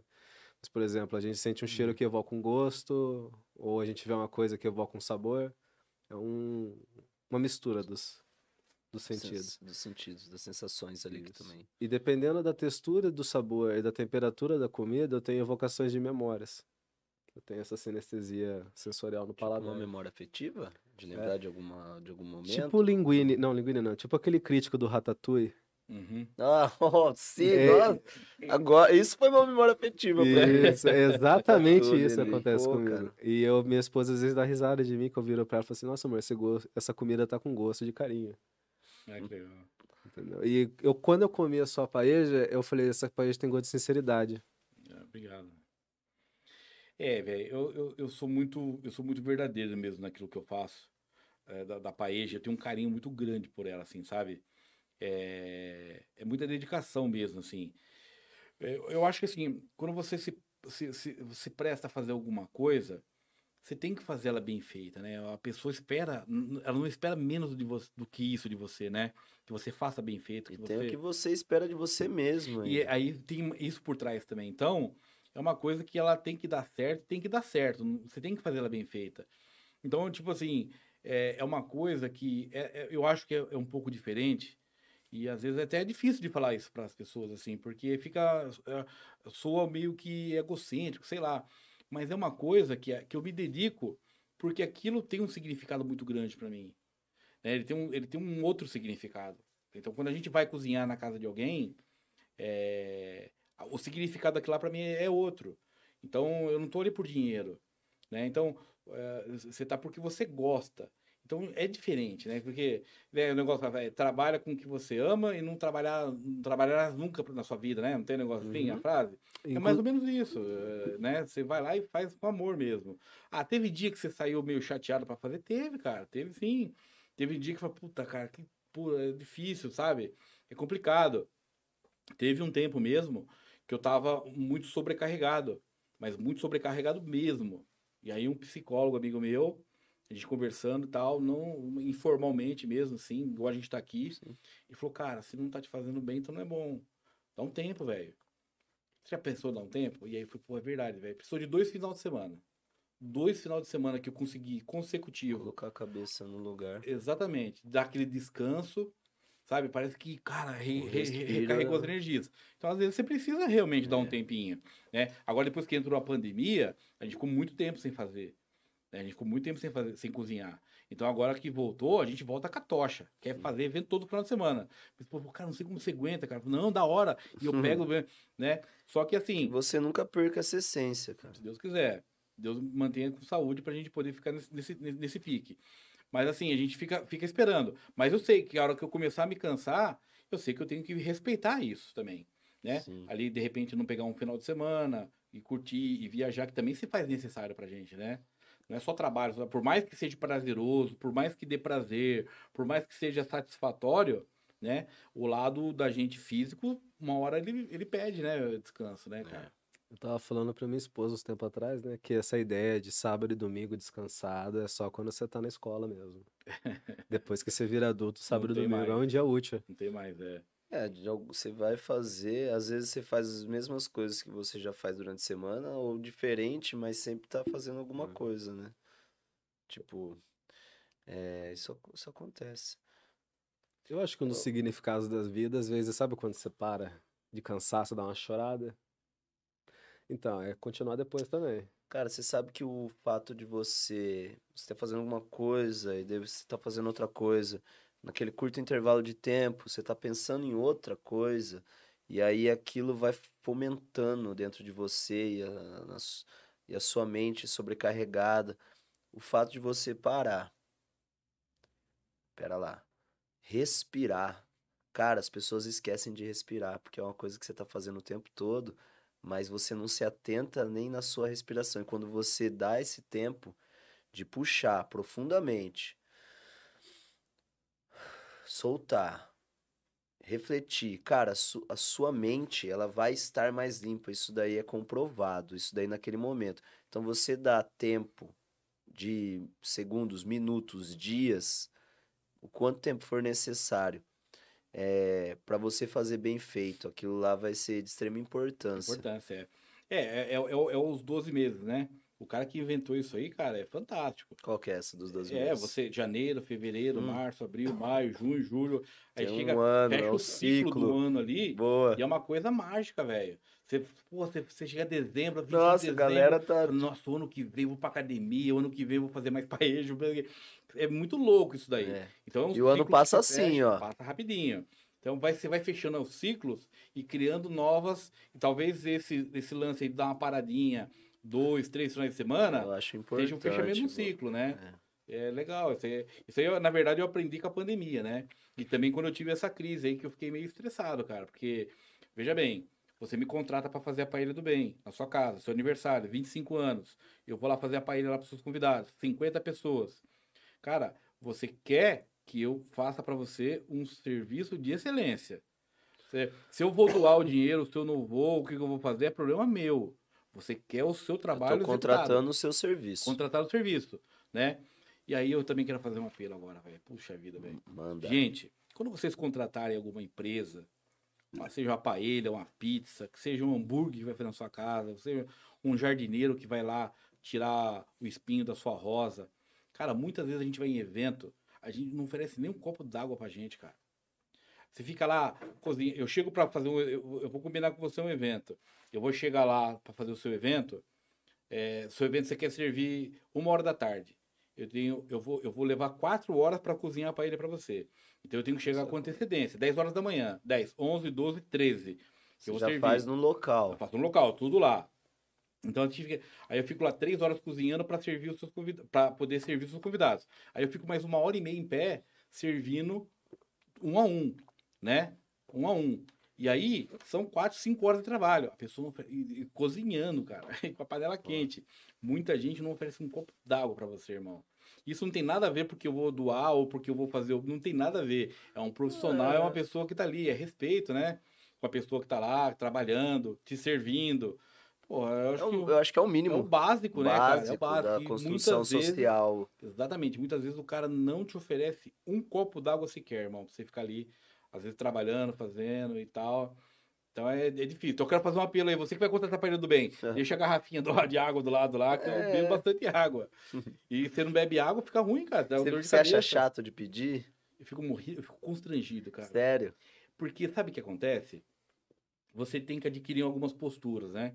Então, eu, eu acredito que da mesma forma que não fica legal eu mexer no celular na hora que eu tô cozinhando, que não fica legal, por exemplo, eu sentar. Cara, eu acho que é postura, cara. Eu acho que é um pouco, isso é um pouco eu mesmo que cobro de mim. Talvez, não sei, né? Quando você cobra algo de você, necessariamente, mesmo que de forma inconsciente, você acaba é, esperando isso da da pessoa. pessoa, é. Então, o que acontece muitas vezes, a gente tá ali fazendo o evento e tal, e aí não vai rolar uma água, não vai rolar nada, a gente sai, vai lá, compra. Aí eu meto o adesivo da Coca- da Coca-Cola da Paella do Bem e coloco assim em cima do falo, isso aqui eu trouxe lá do bar, tá? Não, tá bom, beleza. Então, tipo assim, a gente faz isso, porque eh, você precisa tomar água, Sim, uma água, um refrigerante, alguma coisa, né? Então, eu, eu, eu, me, eu, me, eu, eu- nunca que você vai na minha casa fazer qualquer coisa pra mim que eu não vou te oferecer pelo menos um café, um copo d'água, um bolo. Quem me conhece sabe. né? a pessoa vai em casa, tem sempre um bolo, graças a Deus, um bolinho, um cafezinho, uma... Tem, cara, é, é de praxe isso daí. Eu acho que, devido ao que eu acho que eu passo na rua, eu não quero que os outros passem na minha casa, sabe? Assim, eu acho muito chato isso aí. Oferecer uma água, oferece água pro Kleber aí, velho. É aquela questão, né? Você, te- você- a sua área de atuação é de responsabilidade, né? É. Social. Então, sim. Com as vivências, você vai É. criando uma consciência, sim. Por exemplo, eu tava para te perguntar das suas, dos seus feitos cozinhando, qual foi o mais incrível? Cara, foi em Cordeirópolis. Aquele sim que você fala. Nunca vou esquecer, irmão. Cordeirópolis. Foi mil pessoas, cara. Mil marmitas, irmão. Caramba. Mil marmitas. Tem uma pessoa lá que a gente quer muito bem lá, que é a Rose. Uma, uma pessoa. Beijo, Rose. Ela tá assistindo a gente, tenho certeza. A Rose é uma pessoa muito querida. A Maria Beatriz, ela tem uma filhinha que ela tem paralisia cerebral. E, e o que é legal, cara, do nosso trabalho, é que quando a gente conheceu ela, ela tinha uma estrutura para Bia. Né? Na casa dela tinha uma estrutura bem modesta. E quando a gente expôs o problema dela, quando a gente divulgou e a gente chamou a população para ajudar a comprar para ele e tal, algumas pessoas começaram a enxergar ela, algum- inclusive a prefeitura mesmo. Doações. Não, cara, tipo, por exemplo, ela tinha uma dificuldade muito grande para trocar o remédio dela. Ela tem um aparelhinho lá que ela respira, que tira a baba dela e tal, que ela precisa um mais potente. Então ela tem que fazer o pedido lá no, no, no órgão lá e tal, e que é super burocrático. Burocrático. Mas porque tem alguém lá que faz questão de ser burocrático. E não tem necessidade. Então, tanto é que não tem necessidade que hoje ela, a hora que ela, ela não precisa preencher papel. Ela liga e, e trocam para ela. Porque ela ganhou notariedade. Então, assim, a comoção foi muito grande lá. Então, a- a gente já fez algumas vezes e toda vez que a gente faz, a gente vende mil. Mas a primeira eu nunca vou esquecer. Porque a gente tinha essa, pe- essa expectativa. Eu, já, eu só tinha feito. Caraca, o máximo que eu tinha feito é era pra muita 500. coisa, meu. É, o E máximo que eu tinha feito era pra 500 pessoas. E eu falei, caramba, já pensou um dia fazer pra mil? Porra, E a, e a- e a força-tarefa para tornar isso possível? Pessoas que estavam lá com você. Isso é, é, é, é, é, é- é básico. É impossível fazer só com voluntários. É impossível. Não é viável, não dá. Porque você precisa de um trabalho profissional. Você precisa de ter alguém que, que entenda do que está fazendo. Então, o, o voluntário, ele é fundamental. Sem ele também não tem. Mas o básico é você ter pelo menos uns seis ou sete profissionais, né? Que, que, que se de repente a- o fogo está muito alto, o cara. Velho, são, são 12 tachos. Ah, são 12 tachos. Mil pessoas são 12 tachos. Então você imagina 12 tachos enfileirados. Eu não dou conta de ver a, Só para o pessoal ter noção, qual que é o tamanho desse tacho? Que Ele não tem é um- tachinho, não. É, não, ele tem, ele tem 90 de diâmetro. 90 de diâmetro por 20 de altura. Né? Então é só fazer a cubagem disso daí. um metro tem de uma- taxa, É. metro. quase. É coisa pra caramba ali dentro. Então, você está regulando o fogo ali, é impossível você tomar conta de 12. Então, você precisa ter alguém que entenda ali, né?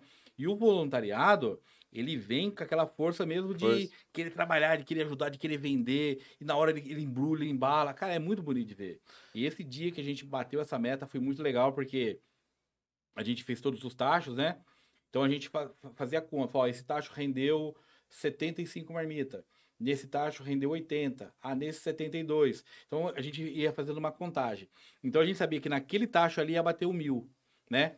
E aí uma pessoa teve a ideia de começar a contar. E aí foi fazendo a contagem, né? Tipo, é 995, 996. 900... Ah, Cara, foi muito bonito. caraca, Foi chegou no bonito. mil, foi aquele Chegou no mil, marco. Foi. Até arrepiei até hoje. aqui. Caramba. E legal. número de pessoas nesse dia aí? Cara, tinha mais ou menos umas 100 pessoas, velho. É. Tem uns vídeos aí na internet, quem quiser acessar lá a página da Página do Bem. Média de seis profissionais remunerados sim. e é tudo 90 voluntário. É, voluntários. 90 voluntários. Pessoal que tava ali desde ali. Um é fazer- fundamental, o outro É fundamental. prescindível, é. É, é, Entendi. é, um, é, um, é, um, é, um, é um- é uma engrenagem ali. É uma engrenagem. Com todo respeito, é quase uma quermesse. Ou mais. É, é sim. Ah, vai Cara, começar é. a, a época Vai. de quermesse. A hora que você coloca, começa a colocar isso em números, irmão, começa a colocar em números isso, você fala, não é possível, velho. É muita coisa, cara. Quantos quilos de açafrão foi? Hum, cara, é, é, é, velho. Ó, eu tenho essa conta. Um, um quilo de açafrão faz para 150 pessoas. Um quilo de açafrão. Cara, cada, só que o açafrão que a gente usa, ele é concentrado. Às vezes ele suja a minha mão, ele para lavar é, é um trem para lavar aquilo ali. Não sai, ele é concentrado. Então é, é tudo muito grandioso. Ovos de codorna é, é, é coisa grande, cara. É, é muito legal. Nossa, pode porque descascar esse ovo de ele já vem codorna. pronto, tanto. já. Ufa. Ah, é verdade, pronto. como você Danilo, disse. obrigado. Danilo. Boa, Danilão, porque, né, É. são... E tem a máquina lá. Ele, ela, ela Eu sei que você também É. vai torresmo, né? Torresmo. O Torresmo é o mais caro da paella, cara. O torresmo E é uns torresmão, hein? Não é torresminho, não. Uns torresmão. é muito bom o torresmo. O torresmo, ele, a gente usa para cada 10 pessoas 200 gramas, né? Cada 10 pessoas, 200. então assim, aí você vai colocando, né? Isso aí, é, é muita coisa, cara. Caramba, é saco de E torresmo. uma, e uma das coisas assim que é muito legal da paeja é que tipo assim, é, ela me deu, ela me levou a lugares que eu jamais pensei em conhecer, como por exemplo, eu tive a oportunidade de ir na Rede Globo. Ô, É, é fui- nada. Sério, cara, fui chamado para ir lá na- no, no É de Casa, lá na, na- na- no, no Projac, né? Então eu recebi um- uma ligação, eu não acreditei, velho. Então eu fui para lá, eles mandaram um Uber me buscar na minha cara tá casa. acostumado com câmera, É, velho. microfone. Muito legal. Me levaram, pegaram um motorista aqui na minha casa, me levaram até o aeroporto. Do aeroporto me levaram. é, eu, eu- eu peguei um avião pro Rio, lá tinha um, um- um outro motorista, me levaram pro hotel. Eu fui tratado como um artista, velho. Bem, bem bacana. No, no prédio que eu tava, no, no hotel que eu tava, ah, vocês devem conhecer aquele cantor lá, o. Caramba, como é que é? é Vitor Clay? Vitor Clay, sabe Vitor Clay? Puta cara da hora, velho. Toca umas musiquinhas bacanas e tal. Trocou ideia, se Pô, ele tava no meu hotel, cara, tomou um café junto comigo. E aí nós fomos pra Globo junto, ele foi no carro de trás, eu fui no carro da frente. Então tinha um carro pra mim e um pro Vitor Clay, cara. Uhum. E meu carro era um, um Jetta, o dele foi um, um Voyage ainda por cima, olha só que legal. Cara, tava num, no patamar dele, patamar né? ali. E, Muito... e- e tive algumas vezes na, na- no programa da Cátia Fonseca, tive na Band, lá onde ela tem um programa novo, tive na, na- no Mulheres, tive algumas vezes no, no Terra da Gente, eh, filmou lá em casa. Recentemente a gente foi, foi também destaque na, na, na IPTV.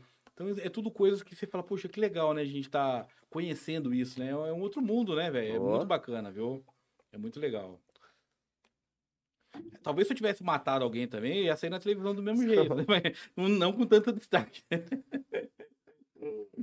Ai. Cara, mu- muito legal.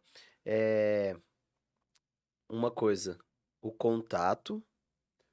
É o 19 97158 9814. Paella do Bem. Boa, né? Eu, eu- eu costumo falar, cara, que a paella a gente serve só com uma desculpa.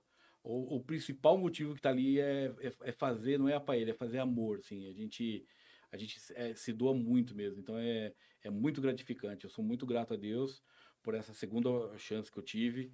A minha luta maior foi eu pensar que por que eu fiquei e meu pai foi. Né? Por que eu tive essa segunda chance e ele não teve. Né? E os dois também não faziam nada para ninguém naquela época, né? No sentido de, de, de, ajudar e de tal. Então, durante muito tempo eu me culpava por isso, sabe? Assim, eu falava, poxa, Deus, é, eu tive a oportunidade de estar aqui, por que, que meu pai não teve essa oportunidade? E muitas vezes eu também falei, poxa vida, eu poderia ter ido eu e ele ficado. É porque minha mãe precisava muito dele, minhas irmãs precisavam muito dele. Ele era meu ídolo, cara, meu pai. Ele era uma pessoa que me espelhava muito. A nossa relação era uma relação muito difícil, porque uma pessoa, meu pai era uma pessoa muito enérgica. Eu nunca vi meu pai chorar. né? Eu nunca vi meu pai ser fraco, assim, no sentido de mostrar as fraquezas, que ele tinha muitas, mas eu nunca vi meu pai ter fraqueza. Eu vi eh, ele, ele, se, ele se fazia muito forte, sabe? E, e quando um dia eu fui despedir dele, que eu morava aqui em Rio Claro, ele estava em São Paulo, que eu fui dar a mão para ele, e poucas vezes meu pai me estendeu a mão, aquele machismo, sabe? Aquele negócio de não dar um abraço no filho, não dar um beijo. Nunca falei. Uma vez só eu falei pro meu pai que amava ele. E graças a Deus que eu falei isso pro meu pai. Se você tem seu pai e sua mãe aí, fala pra ele que você ama ele. Fala pra ele que você ama ela. Porque talvez amanhã eles não vão estar aqui pra você falar. E eu, graças a Deus, pelo menos uma vez na vida, eu falei, eu, eu te amo, pai.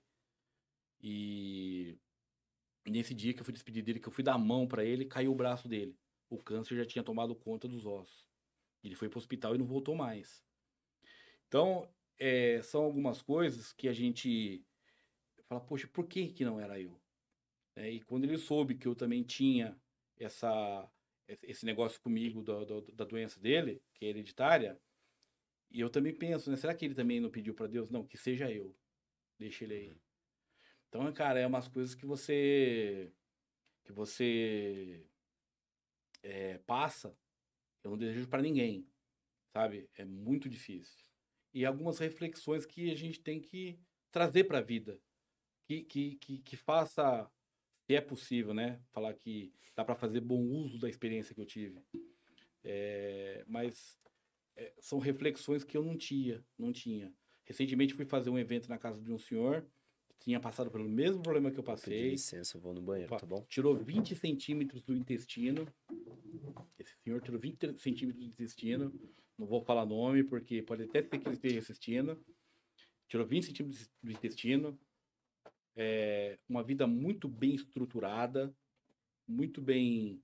Uma mulher maravilhosa. Ele um cara muito, muito bacana também. Um cara do bem mesmo e tal.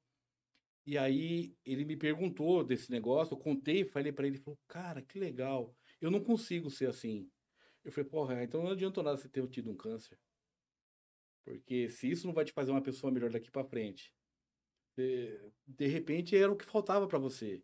E aí eu comecei a perceber uma coisa, cara. Com tudo aquilo que o cara tem, eu, eu não tenho um terço do que esse cara tem com relação a financeiro, com relação à estrutura. E eu falei, porra, com tudo isso que esse cara tem, não tem um crucifixo na casa do cara, velho. Não tem um, a imagem de, um, de uma Nossa Senhora. Não tem um Jesus Cristo pendurado na parede. Não tem um. No Facebook do cara não tem um obrigado, meu Deus, bom dia, Senhor. Não tem. Então, eu não sei se, se é um. Se é uma coisa que é minha, ou se de nada adiantou para essa pessoa ter passado por tanta coisa que ela passou, Às vezes a carga emocional foi demais para ser processada. Né? Pode De ser. nada adianta um grande impacto sem a capacidade de absorver ele. É, Tem pessoas que nesse conflito do buraco, da- o conflito existencial, elas caem. São poucos que olham e ficam ainda na margem e se distanciam. Muitos acabam caindo. né? Tem pessoas que não se recuperam de luto. Infelizmente, assim, é, é um fato. Tem pessoas que demoram dois anos, tem pessoas que demoram cinco. É, eu, eu, eu prefiro pensar que a Tem coisa pessoas que vem- não recuperam vida, vida inteira. Não... Não vai, É. não vai nunca, não vai nunca. É triste, eu fico triste. Os, mis- porque... os caminhos de Deus, eles são misteriosos, São. né? Mas quando a gente, que nem... Quando a gente pergunta por quê, é sempre bom colocar o porquê sim e o porquê não também, né? É, sim, é. Não pra falar assim, ah, mas os, os fins justificam os meios, né? Porque isso é uma ensejada para se acreditar mais. É, talvez se não fosse aquilo que aconteceu na sua história, talvez você não fosse quem você é hoje. Com certeza. Então, às vezes, o sentido é o próprio caminho já. É, é, é, é- é fazer disso uma lição, né? né? E aí tem gente que não aprende. A minha avó, antes de morrer, ela olhou bem no meu olho e falou assim, antes, a última memória que eu tenho dela viva em frente a mim, ela falou assim, não seja piada na boca dos outros. Fazem mais de uma década e meia que eu ainda não consegui entender isso. Como que você vive sem alguém rir de você? Uhum. E aí você começa a entrar em questões de ética moral, de falar olhando no olho, que nem Nossa, hombridade, de Profundo. profundo. Eu ando com isso todo dia na minha vida.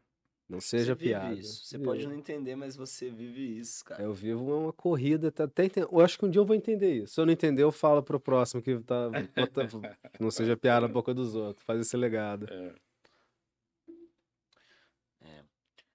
Cara, é... o que você tá achando do papo, Clebão? Muito bacana, cara. É. Bacana mesmo, bem, bem legal. Acredito que a gente está chegando para nossa finalização e eu tenho uma pergunta. O pessoal tá interagindo aí. Eu tenho uma Bacana. pergunta pro Kleber, que é me deu branco, sempre me dá branco nessas horas. É Fascinante. você tá na, vocês são estudantes de psicologia, né? Então, assim, eu vou falar pra você que vai ser o próximo convidado vai vir aqui. Ah, lembrei. A sensação que você tem aqui é de estar sendo avaliado o tempo todo. Né? Você- Pô, tá me avaliando. Eu vou piscar o olho pra cá e esse cara vai achar que isso aqui. é- Tem um chefe, que eu acho que eu cheguei a falar para você, o Gordon Ramsay, Sim. que é um dos chefes, um dos maiores do mundo, que numa aula do Masterclass dele, que eu vi um trailer, ele falou que quando nós cozinhamos, nós colocamos a nossa impressão, a nossa assinatura. Então a gente tem que cozinhar uma coisa uma vez por dia para que a gente tenha esse momento de ter uma introspecção e ver na nossa assinatura ali, da nossa energia que a gente deposita na comida, como é que a gente tá. Dá pra você fazer uma autoanálise. Eu faço isso com café. Nunca tomei um café igual ao outro, só o da mesma pessoa. E você pode pegar o mesmo grão para 40 pessoas. Todo café vai ser sempre diferente, sempre tem alguma coisa. E eu queria que você respondesse para essa pergunta para o pessoal de casa, qual que é a sua assinatura na sua paeja? Cara, a, a minha assinatura, eu vou falar pra você com, com, com- um exemplo assim. Fazem 12 anos que eu faço a paella. né? Eu, no começo, eu costumo brincar, até a amiga nossa, que é a Geni, e ela estava no primeiro evento, né? E esses dias ela, a gente estava num evento e falou, nossa, Geni, você realmente era minha amiga, porque você comia aquela gororoba e você falava que, era boa. Talvez você falasse, não, é foda. a gente não tinha chegado onde a gente chegou. Então você, você é uma guerreira, Geni, brinco com ela. Né? Então é mais ou menos isso. Então a gente sabe aonde o nosso prato começou a mudar, né? A gente tem ali uma referência do que a gente fazia e do que a gente Sim, faz hoje. São 12 anos. São 12 anos, é. E assim, eu, se eu fizer um prato para você, uma paeja hoje, eu tenho certeza que daqui a um ano ela vai ser a mesma. Né? O mesmo carinho, o mesmo cuidado, né? o mesmo sabor. É, porque a gente faz isso de uma forma meio que já mecânica, né? É aquela história que você falou, ah, um faz de um jeito, outro faz do outro. É, já é uma forma mecânica de se fazer. Às vezes eu faço um bolo em casa, ele embatuma. Uhum. Às vezes eu vou fritar um ovo em casa que eu quero um pouquinho mais mole, ele fica duro. Às vezes minha esposa fica brava comigo, falando, você vai inventar de fazer isso aí e tal, porque ficou errado. E você segue aquela receita ali. Só que a paella eu nunca errei. Eu nunca errei, cara. Eu nunca errei, graças a Deus, velho. E se eu tivesse errado, eu ia estar tá, tá na roça, porque é, é, é, é, nunca evento menor do que 50 pessoas, né? Então eu acho que assim, o, o tempero é realmente o amor, cara, o carinho, é, o respeito, principalmente. Acho que o respeito pela, pela, pelo, pelo, pela comida. Eu aprendi desde pequeno que você não pode deixar comida no prato. Eu vejo comida no prato e fico doente. Um dos, um dos maiores motivos de a gente desossar toda a paella é porque pessoa, o termômetro que eu tenho, se tá legal ou se não tá, é como que esses pratos vêm da mesa. Eles vêm limpinho, cara. Nunca, não, não sobra. Hoje tem o milho que sobra, porque tem bastante gente que tem intolerância, enfim, problema com milho. Então hoje, hoje a gente faz a espiga, corta ela rodelinha e dá, então volta o bagaço. Mas eu observo isso, eu sou, eu sou observador. Eu fiz um evento para 500 pessoas sentadas no local e a gente conseguiu encher do que voltou dos pratos num saquinho daquele de mercado. Ah. Isso, cara, é, é, é, muito difícil, cara. É, e um dos conceitos principais da gastronomia, que é o mais difícil, é o não desperdício, né? Não desperdiçar. Não desperdiçar. Então, assim, a gente poderia colocar aquela plaquinha lá, né? Se desperdiçar, cobra o dobro tal. Não, uhum. não precisa, porque a gente faz bem feito, as pessoas ficam satisfeitas, porque eu acho que o empenho ali é grande, é amor, é carinho, é uma, é uma, é uma, é uma união de coisas que vai ali. Você sabe que eu tive Covid e meu paladar ficou afetado, cara. Ficou afetado de verdade. Tem dia que tá legal, tem dia que não tá. Uhum. Mas eu já desenvolvi técnica para saber quando que não tá. Eu, eu, eu, consigo detectar quando não tá do jeito que eu quero. Então eu sei que falta alguma coisa, eu falo, vem cá, é isso que tá faltando. É, tá. Então a gente consegue corrigir. Porque é o respeito mesmo, né? Quanto que é uma adesão dessa. A paella caipira, hoje, para você contratar eu na sua casa, né? Fazer lá para os seus convidados e tal. A gente cobra 30 reais por pessoa, a partir de 30 reais por pessoa. E é, a, é completa, né? É a paella, é o torresmo, é aquilo que você teve a oportunidade de experimentar no aniversário da sua cunhada, né? Recomendo. Não, é. da amiga da minha esposa. Da amiga da sua esposa. É aquilo completo lá. Se quiser salada, é 5 reais a mais, é 35 reais. Aí a gente também faz a salada, é, prepara tudo, deixa lá tudo pro... E serve todos os seus convidados. A gente faz questão de servir um a um.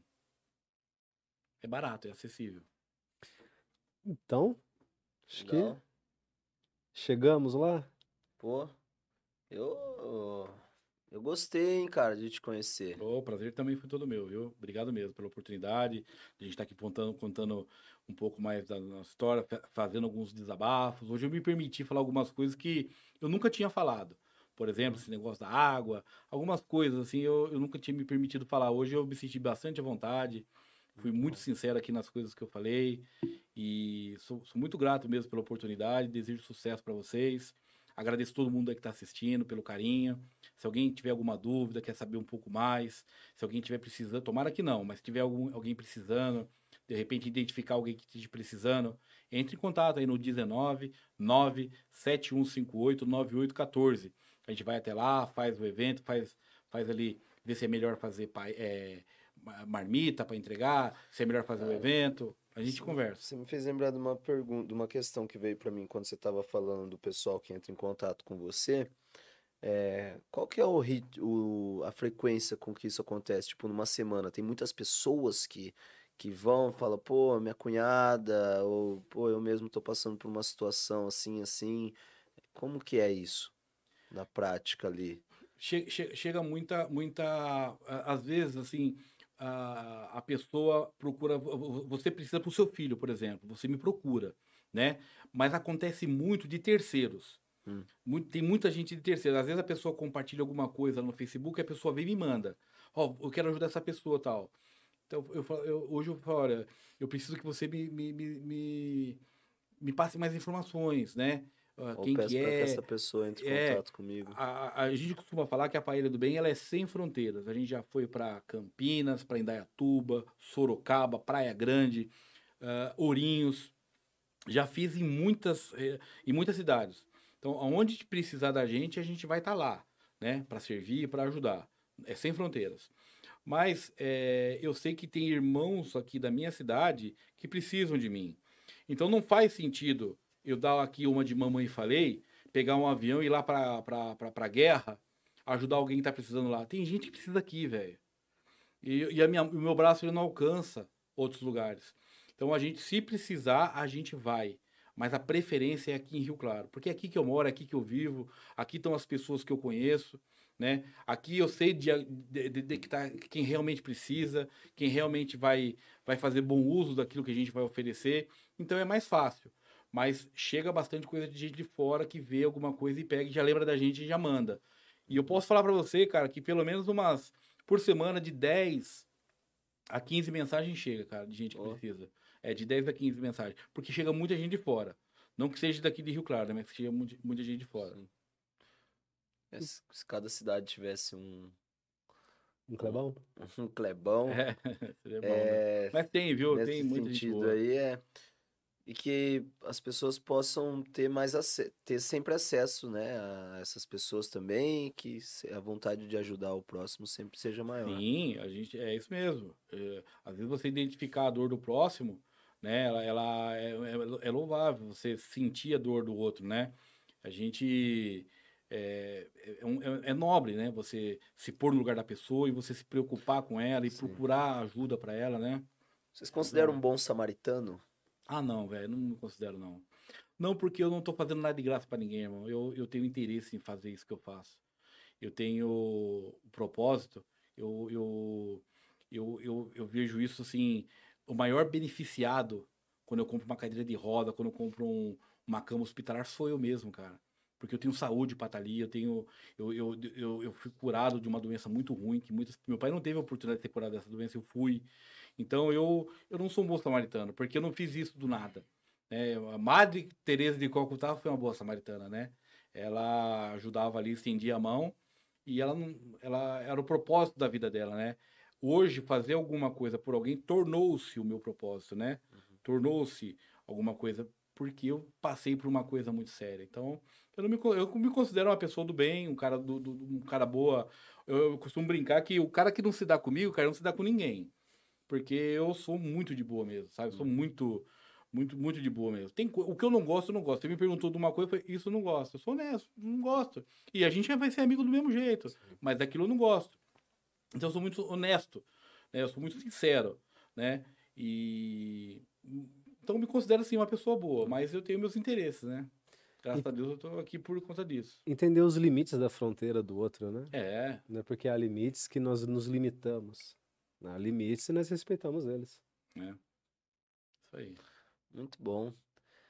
Pessoal, então estamos chegando. Quer dar um último recado aí? Você deu várias indiretas, várias diretas, na verdade, para para conscientização ali de pessoas. Isso é legal, É, cara. cara, eu- Aproveitar eu- o momento para O, que a, a mensagem principal que eu gostaria de deixar para as pessoas é o seguinte: você, eu, eu não inventei a política, não- ninguém aqui inventou a política. A política ela existe desde que o homem é homem, né? Desde que a Uhum. vida é vida.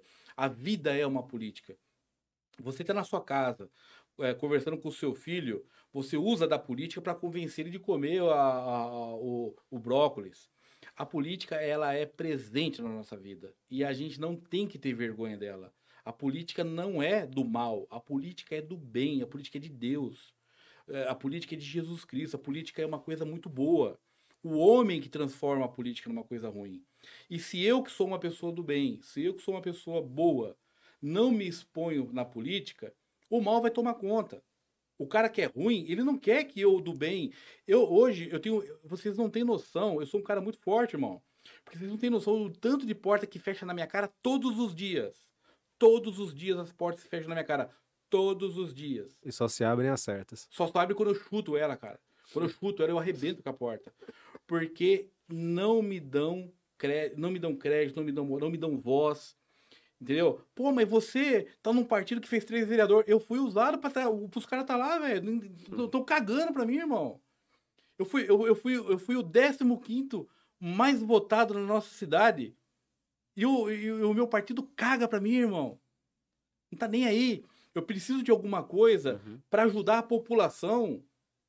Se eu não fizer, ninguém faz por mim. Então, o que eu falo para quem tá assistindo a gente, para quem tá vendo, é que saiba votar e não se vergonhe da política. Aquela pessoa que você acredita que vai ser um bom candidato, se você apoiar e ela não for, o problema não é seu, é dela.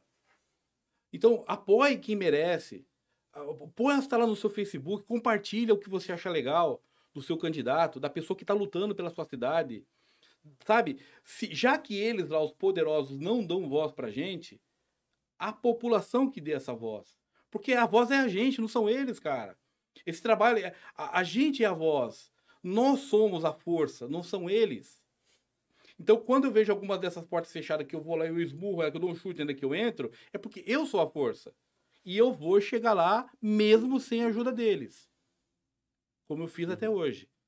Como eu já comprei cadeira de roda, porque é o meu esforço.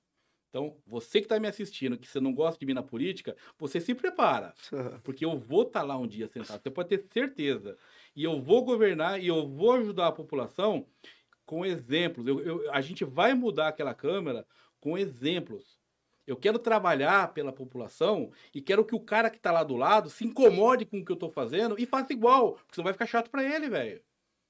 Então, gente, não tenha vergonha de apoiar o político que realmente merece o seu voto. Se ele não fizer por merecer, o problema não é seu. O problema é dele. Você fez a sua parte. E aí a vida vai seguir. Na outra eleição você vai votar em outro, vai dar oportunidade para outra pessoa que precisa, porque a vida é assim. A vida vai continuar. Não é você dando uma de rebelde, não, voto, que política é tudo vagabundo, generalizar, que você vai mudar. Não é assim que você vai mudar. É, nesses tempos de polaridade, ser isentão Não dá. é não contribuir de verdade. É não contribuir. mesmo. É você, é você dar o atestado pro cara fazer o que ele quer da tua vida, cara. Tem uma passagem de Apocalipse que é a mais que sempre me vem na mente, que é te cuspo porque é morno. Antes fosse frio ou quente, né? Isso É, exatamente. É. Essa aí sempre vem, então reaja. Reage, Cuspo reage. porque é reage. Vale. morno, se Busca fosse os seus quente, direitos, frio. fale, que é só com fala, é só você colocando a boca no trombone que você é ouvido. Infelizmente é assim. Então, apoie aí quem realmente mereça, não, que não seja o Clever, mas que sejam outras pessoas que realmente tem muita gente boa. É só ficar atento. 460 candidatos a vereadores. Cadê aquela pessoa que se des- destacava nas redes? Cadê aquela pessoa que tinha voz, que gritava, que falava, que... Cadê essas pessoas? Procura elas. Cadê os candidatos que, que falavam que ia fazer, que ia acontecer, e hoje o outro não está fazendo? Cadê elas cobrando? Então, é só ficar de olho, é só você perceber. Hoje você tem a rede aí à sua disposição, você tem o mundo na palma da sua mão. Pesquisa, só isso. Só isso. Boa. Legal. Obrigado, irmão. Galera, é, vamos finalizando Pra hoje. quem não sabia, culinária se mexe, se mexe com política também. é, Não, porque esse final... Fala, fala. Que não deu. era isso mesmo. Eu só engavetei agora mesmo. É... Pô, não estou com o meu livro aqui, eu separei algo para lermos, mas a gente deixa por uma próxima ali, é, sempre com boas intenções. Agradeço a sua presença, né? Como dito, foi, foi bem legal, foi bem interessante esse papo. Pessoal que, tá, que ficou com a gente até agora, aquele salve. Muito obrigado. Boa Obrigado, noite. galera. Agradecido Deus aí, uma ótima noite. É, rede social, Papo no Divã, Instagram, né? Instagram, Facebook e aí no YouTube e Spotify. A gente tá nas redes, Bombando, cara. graças a Deus. Bacana. E é importante É. partilhar, né? Sempre, toda vez que tem uma, uma conversa dos três pilares do que não se fala no almoço de domingo, né? Família, religião e não lembro o terceiro. Tudo aqui hoje. É, Cara, que... foi literalmente um almoço de domingo essa conversa. É, Para as pessoas que verem, por favor, não descontextualizar o que foi falado. Porque É. quando se fala de política, às vezes trechos isolados são muito mal interpretados e muito bem utilizáveis por pessoas de má índole ou má fé. Então, para quem viu ou se doeu, saiba que são opiniões é, de pontos de vista diferentes, não que necessariamente seja uma crítica, um apontamento, um rechaçamento ou um- uma ofensa. São só ideias do plano das Legal. ideias. É, Curta a gente aí na- nas redes sociais e no, no, no YouTube aí, nos... Siga-nos! Compartilha com todo mundo do sua lista de contato do WhatsApp. Obrigado. Só. Só. Valeu, pessoal! Yes!